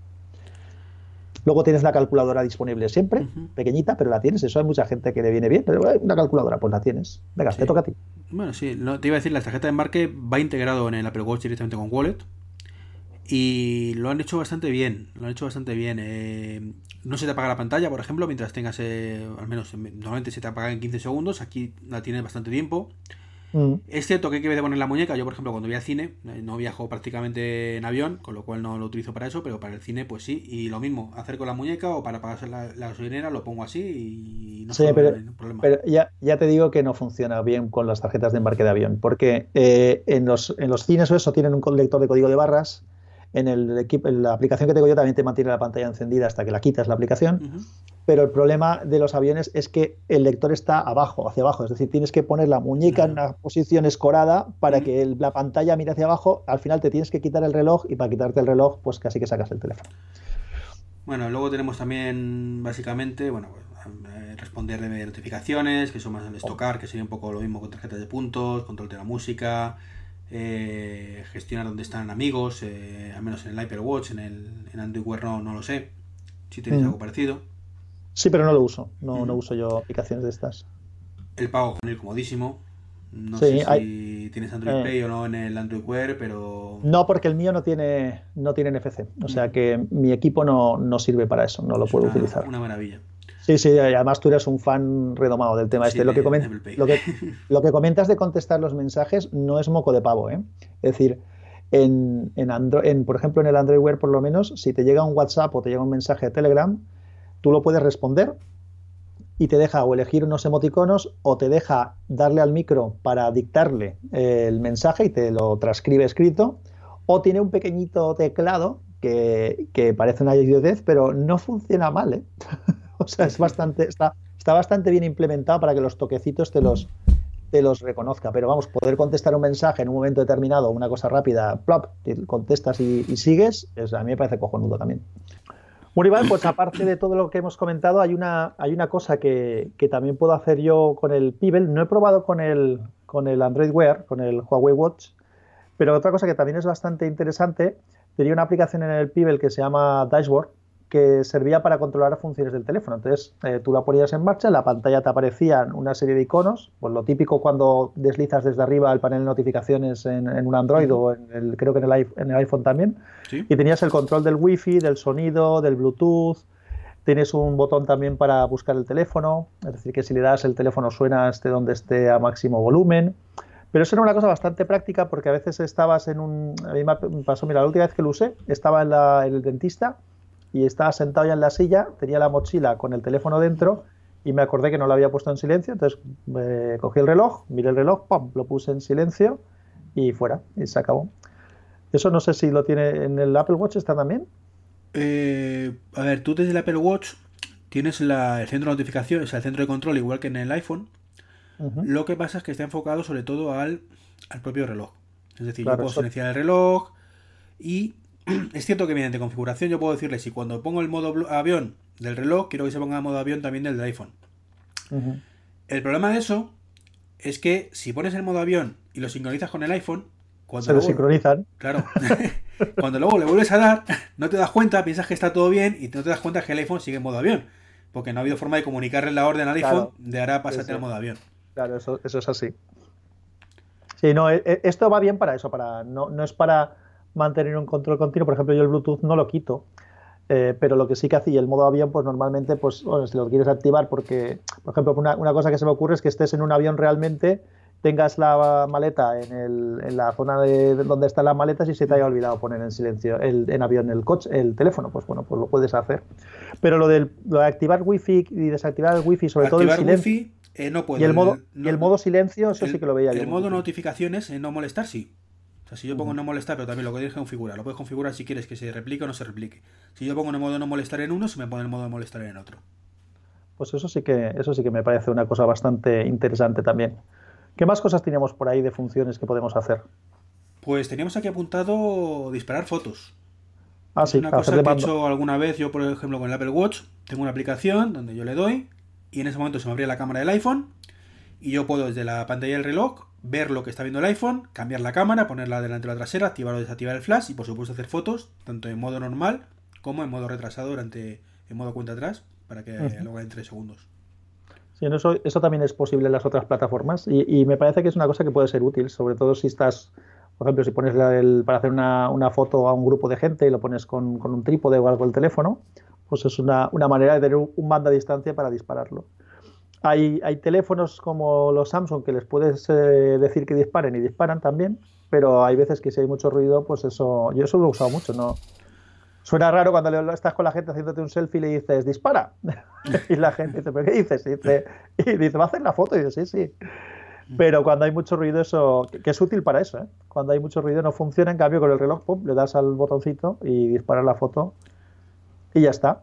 Otra cosa que parece una chorrada, pero que se usa más de lo que parece, es lo de hacer de linterna. Mm, efectivamente. Te iba a comentar que en el iPhone no tienes esa función, lo que no sé si se lo dices a Siri en voz alta, si te lo hará o no te lo hará lo de la foto. Ah, lo de disparar. Sí, ah, pues no, lo, he probado yo con el, no he probado yo con el iPad tampoco hacer eso. Igual sí que se puede hacer. Lo tenemos que probar. Ya nos lo comentaremos en un tweet o algo. Perfecto. Y sí, lo linterna. la linterna. Sí, eso porque, porque claro, el reloj lo llevas encima continuamente no tiene evidentemente un flash como los teléfonos que puedes dejar activado y que te hace una luz impresionante, pero lo que hace normalmente, por lo menos en el, en el Android Wear se hace así, se pone la pantalla en blanco a máximo brillo y bueno, pues si está todo a oscuras, eso ya ilumina, ya ilumina bastante. Entonces, pues bueno, pues para buscar una cosa, la, cerradura de la puerta o algo que se te ha caído al suelo, o para levantarte por la noche sin molestar demasiado al resto de la gente de casa, pues yo lo uso, lo uso bastante. ¿eh? Sí, el, Apple Watch también lo tiene, en el centro, el centro de control también. Tiene un iconito, una linterna y, y además te puedes elegir el totalmente blanca, roja o parpadeando. A eso es por si quieres hacer un aviso a alguien, ¿no? Y está muy bien, la verdad es que me salvo de alguna ocasión. Es cierto que no tiene nada que hacer contra la linterna del iPhone como tal o de, cualquier teléfono con flash, pero te hace el apaño. El otro día estaba bajando una, estaba viendo el maletero del coche de mi padre, que, que se cambió hace poco de coche, y en ese momento eh, no tenía ninguna linterna a mano, tenía el iPhone en el bolsillo ni, ni me acordé. O sea, lo que hice fue directamente el Apple Watch, le, le di y me puse a enfocar la, el maletero y se veía perfectamente. Sí, sí, te, quedas, te quedas sin batería rápidamente, eso sí, porque consume mucho, pero, pero va muy bien. No, son chorraditas que, que, bueno, pues, pues en un momento determinado te sirven, te sirven de algo. Yo apunté por aquí también una cosa que, que, mira, ahora, ahora tú que has recibido el HomePod y que seguro que nos vas a deleitar con un par de capítulos y algún vídeo y alguna cosa al respecto. Eh, no sé si he dicho algo que no debía decir. No, De hecho, cuando salga este podcast ya habré publicado el vídeo review que estoy subiendo mientras estoy grabando este podcast. Entonces no hago ningún spoiler. No, no, no. Pues una de las cosas que, que también me he preguntado más una vez es que los, los, altavoces inteligentes, digamos, el HomePod de Apple, que es, digamos, el más nuevo, o el, o el Google Home, o el, o el Echo de, de, Amazon, o cualquier otra cosa semejante, a veces la gente que dice, ¿para qué quiero esto si tengo, si tengo el teléfono? Bueno, pues igual el teléfono no lo tienes encima y tal. Pues una de las cosas que, que yo le veo muy útil al, al reloj es justamente el tener siempre disponible el asistente. Es decir, el, poder coger el reloj así y apretar un botón y preguntarle una cosa y que te la conteste, pues me parece que es un acceso siempre permanente o siempre en la muñeca a, ese asistente que, utilices, vamos, ya sea, sea Google Assistant o sea, o sea Siri o sea Alexa o el que, o el que quieras. Entonces, para eso realmente eh, una cosa que me pregunto yo es si hace falta un dispositivo más allá de lo que son las aplicaciones domóticas, que eso sí que es otro mundo y para eso yo sí que creo que es muy útil pues el, HomePod o el Google Home o Alexa o demás. Pero para, para hacer consultas, para establecer un, un evento, un calendario, para que te diga el tiempo, para que te conteste alguna duda que tienes, pues para eso realmente, o que te ponga algo en la televisión, con el reloj es suficiente. Sí, no. Ahí entra mucho el factor humano. Factor humano de cacho perro. En el sentido de cacho perro, de cuanto más perro eres, mejor te viene, cuanto más cosas tengas, mejor. Yo ahora tengo el HomePod desde hace unos días. y yo soy de utilizar muchísimo Siri en el reloj. Muchísimo Siri. Yo, de hecho, eh, de cada 10 veces que utilizo Siri, 8 o 9 es en el reloj. Frente al teléfono, que lo utilizo muy poquito. Y necesito para poner cuentas atrás, para llamar a alguien, eh, para ciertas cosas, va muy bien. Pero ¿qué ocurre? Que eh, va muy bien porque no tengo alternativa. Es decir, yo si tengo que si estoy aquí hablando ahora sentado en la silla y quiero hacer eso, no me queda más remedio que levantar la muñeca, hacer el esfuerzo sobrehumano de levantar mi brazo para que se active el Apple Watch y poder decírselo. Mientras que con el HomePod no se puede, no se puede porque está muy limitado, no se puede porque está en inglés y a mí no me entiende bien en inglés, pero en un entorno ideal del HomePod donde estuviera mucho más abierto, tuviera acceso personal a mi información, eh, distinguiera entre mi mujer y yo, o entre cualquier persona que está en la casa. En ese entorno ideal es mucho más práctico decírselo, decírselo a HomePod, simplemente porque no tienes que hacer un, nada extra. Es, coña, es de coña, pero levantar el brazo supone más esfuerzo que no levantarlo. Es, así. Y si tú estás en ese momento eh, con un vaso de Coca-Cola en la mano, pues además tienes que dejar el vaso Coca-Cola o cambiártelo de mano para hacer el movimiento. Entonces, eh, el HomePod es, y los asistentes personales son muy cómodos. Más allá de la domótica, para lo que queramos. El problema, que hoy en día en España no hay ninguna alternativa, porque no hay ninguno que funcione. Y lo que podemos conseguir por ahí, bueno, pues el que tiene Alexa es bastante eh, versátil, el que tiene el de Google un poquito menos, pero también bastante versátil, y que los que tenemos el HomePod, pues nos tenemos que informar de lo que hay, que fuera de entornos domóticos no sirve para absolutamente nada. Y por, pero, por, pero, por, eso, Iván, precisamente te decía, sin, sin eh, estando de acuerdo en todo lo que has dicho, por eso decía que de alguna manera, quien no quiera comprarse un, un altavoz inteligente para tener el asistente personal en casa, pero le gustaría a lo mejor tener ese uso y además quiere tenerlo en español y en su casa, lo que puede hacer es hacerlo con el reloj. Eso sí, que lo tenemos posible. Sí, de hecho con el reloj puedes hacer más cosas que con un HomePod hoy en día. Claro, claro, pues por eso digo que, que si a alguien eh, le llama la atención ese tipo de, de, cosas, pues que ya las puede hacer con su reloj, con su smartwatch. Si y, te sirve. Y, lo puede hacer el HomePod o incluso claro, Y lo puedes hacer en español. Entonces, de hecho, yo creo que la curva de aprendizaje, eh, cuando alguien decida el ponerse un, un, altavoz inteligente en su casa que realmente esté preparado para funcionar en nuestro idioma, pues si ha utilizado previamente tanto su teléfono como su smartwatch, pues esa curva de aprendizaje va a ser mucho más lenta, por, mucho más rápida, perdón, porque ya, ya sabrá lo que puede hacer, lo que no puede hacer, qué puedes preguntar, qué no puedes preguntar. Y, y bueno, que es una manera de, de utilizar. Yo, de hecho, lo utilizo, como has dicho tú, lo utilizo muchísimo aunque tenga que levantar el brazo. Tienes que hacer el esfuerzo sobrehumano. sí, sí. No, no, pero pues ya digo, yo lo he notado sobre todo estos días que, es mucho más natural simplemente decirlo que levantar el brazo. Entonces, eh, que es como todo, evidentemente. El que no tenga el HomePod mm, o no quiera tener el HomePod, pues con el Apple Watch le sirve sin, sin ningún problema. Y puedes hacer incluso más cosas. Pero también es cierto que si lo tienes, pues mucho mejor. Cuanto más cosas tengamos, pues más versátil y más eh, diferentes se pueden hacer. Sí. Sí, no, no es eso. Es decir, si lo quieres hacer ya, lo tienes, puedes hacer con el smartwatch, bien con un, con, cualquier, con el Apple Watch o con un Android Wear o con, otro tipo. Si, si lo quieres hacer en español, es como la única manera que tienes que hacer para, En español es la única opción. Ahora, ahora mismo. Y luego además, si una de las cosas que te puede preocupar, que hay gente que eso le preocupa, es que tengas algo que te esté escuchando continuamente, pues eh, el reloj lo puedes configurar para que cuando quieras hacer la llamada tengas que apretar un botón y que no esté continuamente esperando el OK Google o, el, o, el, o la Siri. Mm. Entonces, eso, eso también es una posibilidad. Decir, oye, mira, a mí me gustaría hacer estas cosas, pero no quiero tener un tío o una cosa que me está escuchando todo el día. Bueno, pues hazlo de esta otra manera te van a escuchar cuando le des al botón al final. Correcto, sí, sí, la verdad es que es lo que hemos dicho durante todo el podcast, es un dispositivo súper versátil, un reloj inteligente, o sea, mucho más allá de dar la hora o sustituir al móvil en un momento dado. Pues nada, nos quedaría lo de los controles biométricos. Yo lo he usado poco, entonces tampoco puedo opinar mucho. Si quieres, eh, comenta algo tú y luego acabo de A ver, el tema de controles biométricos hay que hacer honor a la verdad y decir que está en pañales hoy en día está en pañales. Aunque Apple lo fomenta mucho con el Apple Watch y Google un poco menos con el Android Wear, pero también los tienes ahí.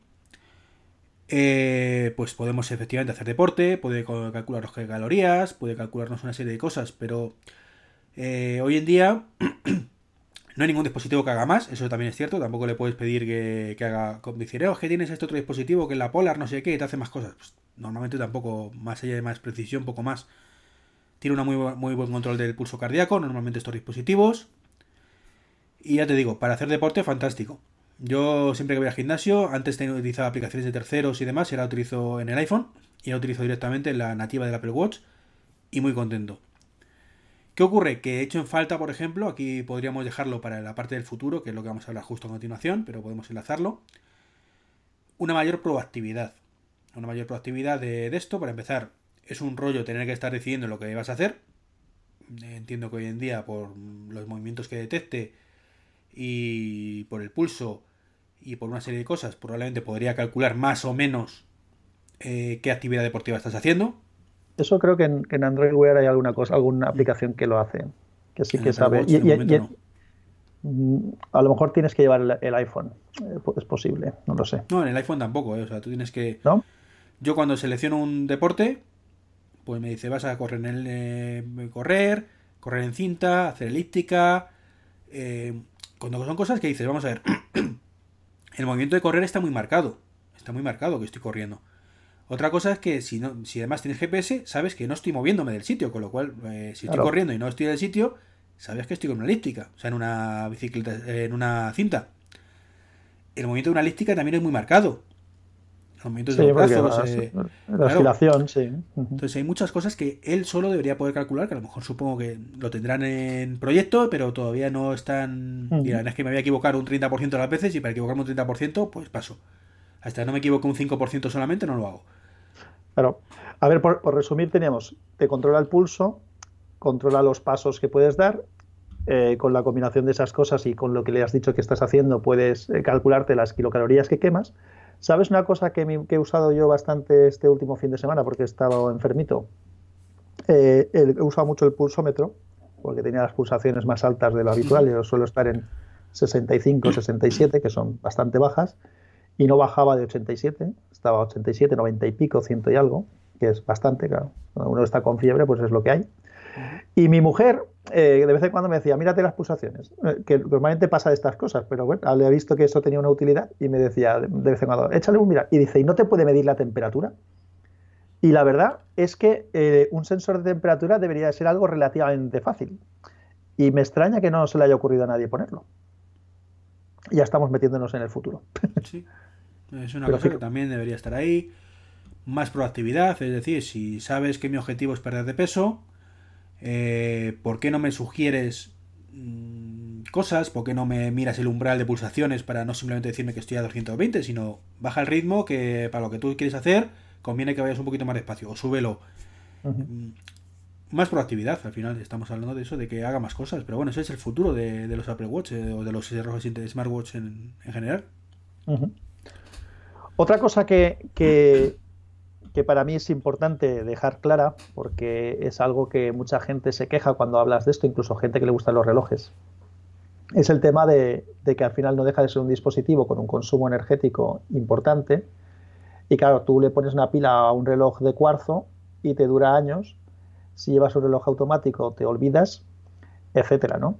Entonces, en el tema de los Apple Watches no, hemos hablado de eso, pero eh, tenemos que cargarlos, evidentemente. Eh, antes he comentado yo cuando hablaba del Pibel que por el tema de la pantalla que tiene y algún Amazon Fit de estos, Amazon Fit de estos de, Huawei, algún equipo de estos, dura una semana prácticamente entera el equipo. Pero lo que estamos hablando de los smartwatches eh, con pantalla eh, de LCD o AMOLED, estamos hablando de dos, tres días máximo. No suelen pasar de ahí casi ninguno. Entonces, El, si llega. Los sistemas de carga hay de dos tipos básicamente, los hay por inducción, es decir, que tienes una base en la que dejas el reloj y el reloj se carga, y los hay que tienen unos pequeños conectores, entonces tienes que dejarlo también en una base en la que coincide con esos conectores y se carga de esa manera. Entonces, eh, por ejemplo, el Huawei Watch este que tengo yo dura mm, un día y medio más o menos. Si tengo el Wi-Fi y el Bluetooth, o sea, si está conectado al reloj y tengo además el Wi-Fi puesto el mismo y tal, más de día y medio, día tres cuartos, es complicado, complicado que, dure, que dure mucho más. Por contra, a favor, y me parece que tú me vas a decir lo mismo, la velocidad de carga es bestial. Es decir, en media hora o tres cuartos de hora como mucho, eh, suelen estar cargados al 100%, si, si no partes de que está muerto. ¿vale? Entonces yo por la mañana, como duermo con el puesto, porque me lo utilizo de despertador y me despierta la vibración, pues lo que hago por las mañanas es que me levanto, eh, lo pongo a cargar cuando lo tengo que cargar, me lavo, tal, no sé qué, desayuno y cuando vuelvo a, poner el reloj ya está cargado. A ti te supongo que tendrás la misma experiencia más o menos. Sí, tarda más o menos en pasar de un 20-30% a un 100% en una hora, hora y media. No es tan rápido quizás, pero, pero son tiempos aceptables. Yo de hecho tengo por costumbre mirar el reloj por la noche y si tengo menos de un 50 o incluso menos de un 60, no me complico, lo pongo a cargar media horita mientras leo un poquito y luego me lo vuelvo a poner. Sí, sí, no con, eso, con eso vive. Con eso vive yo. Igual es porque el, de los dos sistemas de carga que hemos comentado, el Apple Watch es por inducción, es decir, no tiene un conector, es decir, carga, carga por inducción y es un poco menos eficiente en la velocidad de carga El Huawei Watch este que tengo yo es, con, unos conectores y el, y el Pebble también es, con conectores. Entonces, yo creo que es más rápido, aunque te tengo que decir que yo preferiría que fuera por inducción, ¿eh? por comodidad de no tener que acertar la posición de colocarlo, aunque es relativamente cómodo, pero me parece mucho más cómodo el dejarlo en un sitio y que se quede ahí puesto y, punto. No obstante, yo creo que de este tema, que lo tenemos puesto en el futuro, con el tema de la, de la duración de baterías, con las tecnologías actuales es muy, muy, muy complicado que, que, esto mejore a largo plazo de forma brutal. De forma brutal. Es posible que consigamos lo que hoy es un día que consigamos cuatro, ponle, en, caso de que el tema de, los, de las últimas investigaciones, que se cargan súper rápido, que duran más, que... Pero lo cierto es que eh, cada vez le pedimos más al reloj, igual que al teléfono, y eso hace que consuma mucho más. Entonces yo creo que los tiros ahí, bueno, más que por subir la duración de la batería al aire libre, yo creo que la cosa va a ir por carga inalámbrica real. En algún momento darán con la tecla de carga inalámbrica real, no sé cómo lo ves tú Hombre, yo lo que una de las cosas que había pensado y estuve a punto de poner ahí en el guion como una de las opciones de futuro es eh, la, carga por movimiento, porque al final el reloj es una cosa que llevas en la muñeca. Lo que pasa es que eso va en contra de algo que ahora mismo todo el mundo valora mucho y es la disminución del grosor del equipo. Entonces poner un, pues el, volantito de inercia este que necesita una carga mecánica y demás, pues a lo mejor no permite que el equipo sea muy, muy fino, pero la verdad es que sería una buena solución.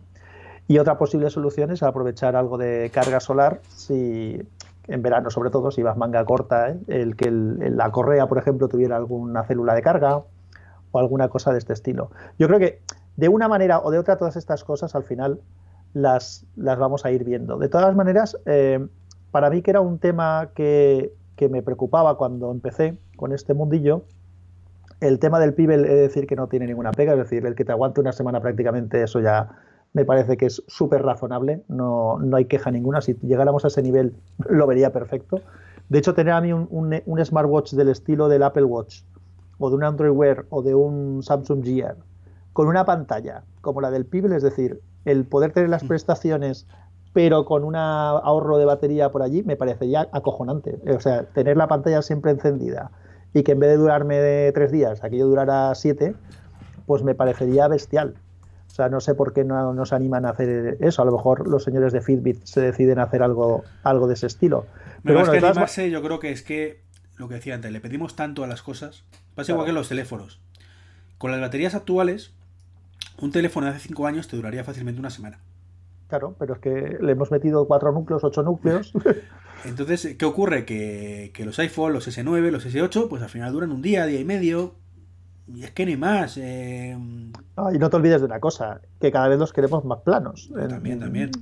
Claro, porque si tú pusieras el teléfono, yo el otro día estaba repasando en mi colección de bit de, de, antiguallas y saqué un BlackBerry Storm que, que tengo por ahí, que ya me parecía un teléfono de un tamaño y de un grosor adecuados y si tuvieran grosores un teléfono hoy en día, con una batería equivalente a ese grosor, vamos, te duraría un, mogollón. De todas maneras, lo que quería decir un poco para que la gente se quede tranquila es que la sensación que yo tenía era que me iba a molestar, por ejemplo, al pasar al Huawei, el tema de tenerlo que cargar cada dos días y luego realmente es tan cómodo. Eh, ese gesto que he dicho de lo pones un momento, como has dicho tú, cuando te vas a dormir un ratito y luego ya te lo vuelves a poner, o por la mañana cuando te levantas, entre que te lavas y te duchas y te no sé qué, y luego lo vuelves a coger, es tan rápido que no, le veo tampoco tan, tanto problema, salvo que estés de viaje mucho tiempo por ahí y no vayas a disponer de carga. Aunque puedes usar un power bank también. ¿eh?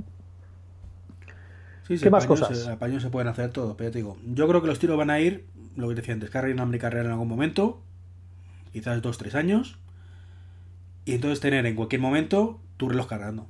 Con lo cual, eso al final es carga inalámbrica, carga eh, vital, de, de por vida, porque claro, eso lo, eso lo, veo yo complicado, a, eh, pesar de todas las experimentaciones que hizo el señor Tesla y demás. Lo veo, lo veo dificilito, lo veo dificilito. Pero bueno, a ver, ojalá. Todo llegará, ojalá. Todo llegará. Estamos más cerca del teletransporte, acuérdate. Sí, sí, eso sí que tiene que llegar. Mi mujer y yo que estuvimos, eh, ya estuvo en el extranjero durante un año y medio, eh, lo comentábamos, digo, a ver si alguien inventa esto del teletransporte, que eso sí que sería cómodo. Bueno, lo otro, que, lo otro que tenemos en el futuro y que ya hemos avanzado antes, tanto tú como yo, es el tema de lo de la autonomía del teléfono. Es decir, ahora mismo son, eh, digamos que unos accesorios del teléfono, aunque hemos dicho que lo podemos utilizar para un millón de cosas en las que no necesita el teléfono y que pueden ser suficientes, pero eh, realmente lo que sería cojonudo es que pudiera funcionar independiente del teléfono. Eso es lo, haremos el, eso es el deseo, el deseo, el objetivo final y realmente yo creo que lo vamos a tener más cerca de lo que pensamos, realmente. Ya ahora mismo tenemos a dispositivos con LTE. Lo que pasa es que es cierto que a la vez que al pobrecito le ponemos en modo LTE, bueno, en España muere la se batería. muy poquito, pero le muere la batería. Tú un Apple Watch que te pongas con el modo LTE 100%, te dura 2-3 horas. De las 20, 30 o 36 horas que te puede durar, se te, se te queda en 3-4 horas, como mucho, si llega. Entonces, claro, ahí tenemos el, el hándicap de la batería no podemos claro. pretender irnos 24 horas o una jornada, venga, 8 horas, salir de casa sin el reloj, si no nos va a aguantar la batería. Claro. claro. Y si hacemos todo con el reloj. Claro, porque ya no sí. estamos hablando ya solo de, de, que aguante la batería en modo en stand-by, sino que vamos a hacer muchas más cosas con el reloj que teniendo un, reloj, un, teléfono cerca no haríamos. Sí, lo que pasa es que yo ahí creo que podríamos escalar, escalar la solución en... Yo siempre digo que las, que las avances se hacen siempre por escalones, ¿no? Entonces, eh, realmente eh, mucha gente que le cuentas todo esto, lo primero que te dice también es, dice, bueno, ¿qué quieres? ¿Tener un teléfono en, el, en el, la muñeca si ya tienes tal? Y digo, no se trata de eso.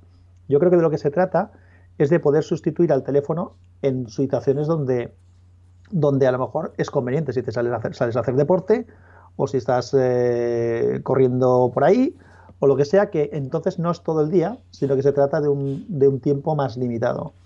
Entonces, en, es, en, esos periodos más cortos, el poder eh, funcionar sin el, sin el teléfono, pues sí que, sí que es más viable, creo yo. Sí, hoy en día sí. La tendencia será poder cubrir una jornada completa de trabajo, pero hoy por hoy es inviable. Y estoy totalmente de acuerdo con esa filosofía. No se trata de sustituir efectivamente, sino de poder prescindir de en un momento dado. Y luego allí, para mí, cuando hablo yo de, ser autónomo del teléfono, mmm, incluso podría ser un smartwatch sin posibilidad de llamadas. Es decir, donde a mí me gustaría llegar es que el smartwatch fuera, pudiera eh, funcionar de manera independiente del, del, teléfono. Es decir, Pero eso incluye llamadas. Eh, puede incluir llamadas o no. Es decir, si las incluye, mejor. Pero lo que es una realidad hoy en día es que la mayor parte de configuración que tienes que hacer con un, con un smartwatch va a depender de un teléfono que tenga que ser compatible. Por ejemplo, lo que lo hemos comentado a lo largo de, del programa. Eh, yo tendría un smartwatch, o tendría probablemente un Apple Watch Series 3 LTE o estaría esperándolo, si pudiera eh, hacer uso del mismo sin tener que estar ligado a un iPhone. Entonces dices, bueno, ¿y qué quieres? ¿Configurarlo desde un Android? Eso Apple no te va a dejar. Y dices, no, desde un Android no, pero a lo mejor desde un iPad sí. Yo sí que tengo un iPad. Entonces, ¿por qué narices desde otro dispositivo como pueda ser un iPad yo no puedo hacer todo lo que es la configuración de, mi, eh, de un Apple Watch y que el Apple Watch funcione de manera independiente? Es decir, porque eh, para mí eso sería muy útil porque podría sustituir a uno de los dos teléfonos que tengo, el personal o el profesional, con el, con el Apple Watch entonces ir con el iPad, ir con el Apple Watch, ir con mi teléfono. Y no ir con dos teléfonos, con el, con el iPad y con, y con Volvemos el a lo de antes. Hoy por hoy es inviable por el tema de la batería. Ya. En el momento que sea viable es muy probable que Apple abra la mano. Incluso, ¿por qué vas a tener que configurarlo con un dispositivo con iPad? Puedes utilizarlo eh, pues como se configura un Apple TV, como se configura un HomePod. Al final son dispositivos completamente independientes. Es cierto, sí, puedes tirar de un tal para configurarlo más cómodamente, pero tú puedes directamente en el reloj, luego en el, a la hora de la verdad, configurar todos los parámetros que tú necesites. Que tampoco son tantos realmente. Son cuatro cuentas de correo, cuatro cuentas de no sé qué. Y es mucho más cómodo, evidentemente, pasar la información desde un, desde un móvil, pero ¿por qué no? Mm, vas a poder gestionarlo. Yo, yo tengo la esperanza de que en algún momento sería algo, un dispositivo inteligente independiente completamente. Y que sea un nuevo sí. caballo de, un caballo de Troya, además, porque al final el que se compra un smartwatch de una marca ya tiene algo de esa marca y si además se lleva muy bien con el ecosistema, que eso por ejemplo Apple lo hace muy bien, te, te ayuda a comprar todos los dispositivos. Que te iba a preguntar, porque tú eso yo creo que tenías alguna experiencia al respecto. Yo lo puse por aquí en el tema del futuro y igual teníamos que haberlo puesto en el tema de las funciones. Lo de utilizarlo como llave para abrir la caja o el garaje o demás, eso ya se puede hacer, ¿no? Se puede hacer, lo que pasa es que, bueno, en, Android no lo sé si está más abierta la cosa o no. Yo, por ejemplo, abro la puerta de garaje cuando funciona, porque es cierto que hay veces que, que desde el reloj falla un poquito, eh, con el Apple Watch directamente. ¿Por qué? Porque eh, el, pero lo hace a través de la pasarela del, teléfono. O sea, necesitas tener el teléfono contigo. Hoy por hoy, esta aplicación, que es el Parking Door, he hablado alguna vez de ella, necesita el teléfono contigo. Lo ideal sería que no hiciera falta, porque el Apple Watch, a partir del Series 2 y WatchOS 4, teóricamente las aplicaciones son capaces de utilizar el Bluetooth que viene nativo. Entonces, con ese Bluetooth nativo, tú deberías poder abrir la puerta del garaje sin ninguna necesidad de, de llevar el teléfono cerca. De hecho, es lo ideal. Yo lo quería precisamente para decir, joder, me voy a montar en bici. Y llegas con la pues, bici y abres. Y, el teléfono, el teléfono con, el llavín o con. Joder, pues no, no quiero, quiero abrirlo directamente. Entonces, en ese aspecto, está ahí la posibilidad. Luego está el tema de la apertura NFC, que todavía en el iPhone está un pelín abierta, en el Apple Watch no. En el momento que Apple abra el Apple Watch para NFC, eh, pues tú también podrás abrir puertas con NFC directamente con tu Apple Watch. De forma independiente, y eso mola mucho la idea. O sea, el objetivo final, al menos en mi caso, supongo que en el tuyo será igual, es poder en un momento dado salir de casa solo con Apple Watch y la muñeca. Sí, no, yo para mí eso sería una cosa óptima y, vuelvo a decir, y aunque eso no lleguemos a hacerlo, el poder hacer un millón de cosas que podemos hacer ya, ya me parece acojonante y creo que se podrían hacer también muchas más. Yo tengo por ahí un... Grabé un capítulo del podcast que se llamaba mm, La era post-PC, me parece, en el que hablaba de, lo que para mí era post-PC hoy en día. Es decir, que mucha gente centra el tema este en un dispositivo concreto. Parece que la era post-PC es el no necesitar el PC. Para mí eso no es la era post-PC. No, para es mí poder utilizar otros dispositivos para hacer lo mismo que en un PC en un momento dado, también o mejor incluso. Exacto, para mí es la ubicuidad de, y la posibilidad de realizar tu trabajo, empezar el trabajo en el ordenador, del tipo que sea, del sistema operativo que sea, continuar luego con el tablet, con el teléfono, o luego poder acabar revisando una cosa con, tu reloj, ¿no? Entonces, eso para mí es lo que es realmente post-PC y en, y en gran parte lo tenemos ya hoy en día aquí, ¿no? Entonces, una de las, de las cosas que apuntaba que me parecía que me parecería de una cosa de futuro acojonante ya es que eh, si vamos a ir tendiendo a eso, vamos a ir tendiendo a, un, a una computación en, en, la nube, a una computación sincronizada a muchos niveles, pues que el hecho de tener un equipo siempre en la muñeca, pues te debería de permitir acceder a un montón de cosas. Está claro que no puedes hacer trabajos con la pantalla que te, ofrece el reloj, pero el reloj sí que te puede hacer llegar a un sitio en el que tú no tienes equipo y tu equipo es ese reloj y ese reloj es el que te permite parasitar uno de los equipos que hay en ese sitio. No sé si me explico. imagínate que, entras en, que entras en una sala donde hay un, en el estoy hablando de futuro, ¿vale? Más adelante. Podemos hacerlo más cercano si quieres, pero bueno, si vamos a un futuro más adelante, que hay una especie de HomePod o una especie de Google Home o de lo que sea en un sitio y tú llegues con tu reloj y le das una orden al Siri, se, activa, eh, se sincroniza con el cacharro ese y automáticamente eres tú el que estás utilizando los medios que hay en esa, en esa sala para que en una pantalla te muestre información tuya o para coger un teclado que hay allí y utilizar tu tus cosas sin haber tenido que, entrar en una cuenta ni haber hecho ninguna cosa, porque ya llevas un, elemento, que es el reloj, que te hace de pasarela, digamos, entre, entre los servicios que hay ahí, entre el hardware que hay ahí y tu software y tus, y tus servicios. Eso me parece que sería una cosa pues cojonuda y que, y que podría llegar.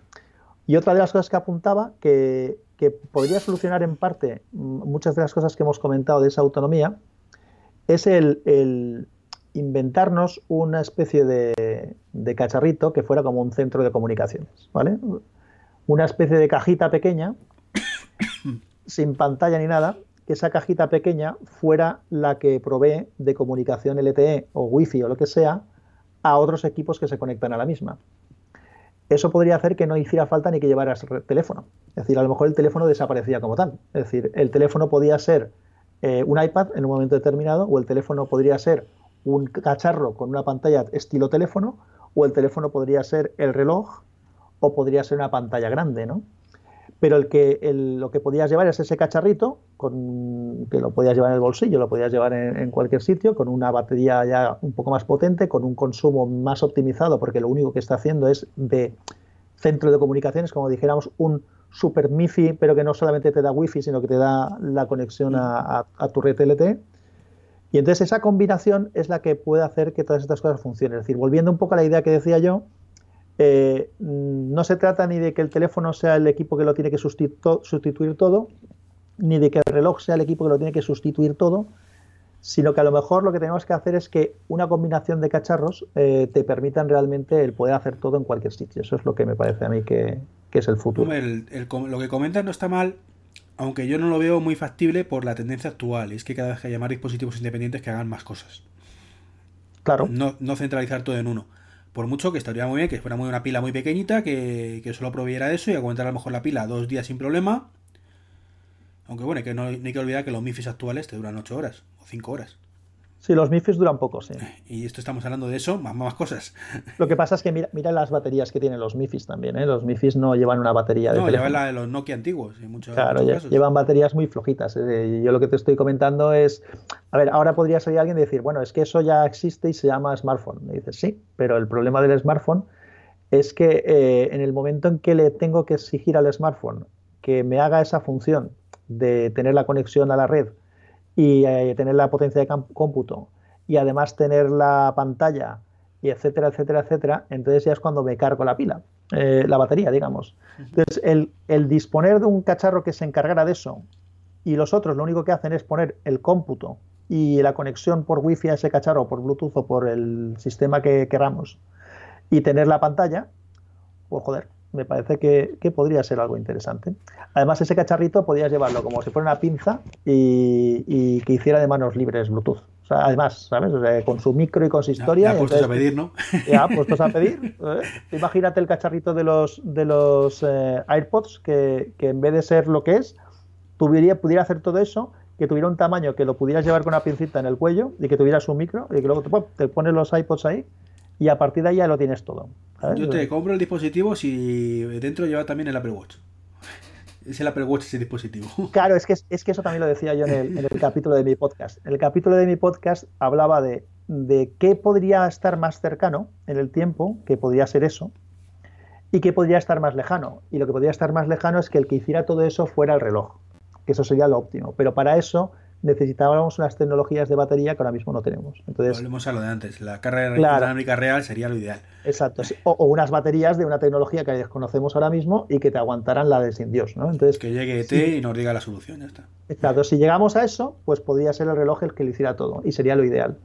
Si no podemos llegar a eso aún, pues a lo mejor ese paso intermedio podría tener un cierto, un cierto interés. No lo he comentado, pero en el libro que, hablamos antes, que tengo publicado, hay un capítulo que dedico a esto, el futuro del Apple Watch, y es precisamente un día a día normal que podría ocurrir solo con el Apple Watch. Y, créeme que cuando lo releo me doy cuenta que estamos muy cerca de eso. O sea, estamos hablando de a lo mejor dos, tres años de poder llegar a ese nivel. Y poder efectivamente, porque antes hemos dicho salir a correr, que son los típicos escenarios. Salgo a correr, me voy al gimnasio, me voy a la piscina, me voy a la playa. Los típicos que siempre se me ocurren los mismos y supongo que a ti te pasará lo mismo porque tampoco hay muchos más, seguramente. Pero claro, ¿y si se nos rompe el teléfono? Por ejemplo. Por ejemplo, y me tengo que tirar una semana sin teléfono. Ahora es un suicidio. Ahora no es viable. Ahora es, me voy a la Apple Store y me compro otro aunque tenga que pedir un crédito. Pero no es una opción estar sin teléfono. Venga, reconócelo, eh, Iván. O abres el cajón y sacas uno de los no sé cuántos que tienes ahí guardados. No, porque lo vendo. No tengo ninguno. Bueno, tengo un iPhone 4. Sí. Es lo, único que tengo, un iPhone 4.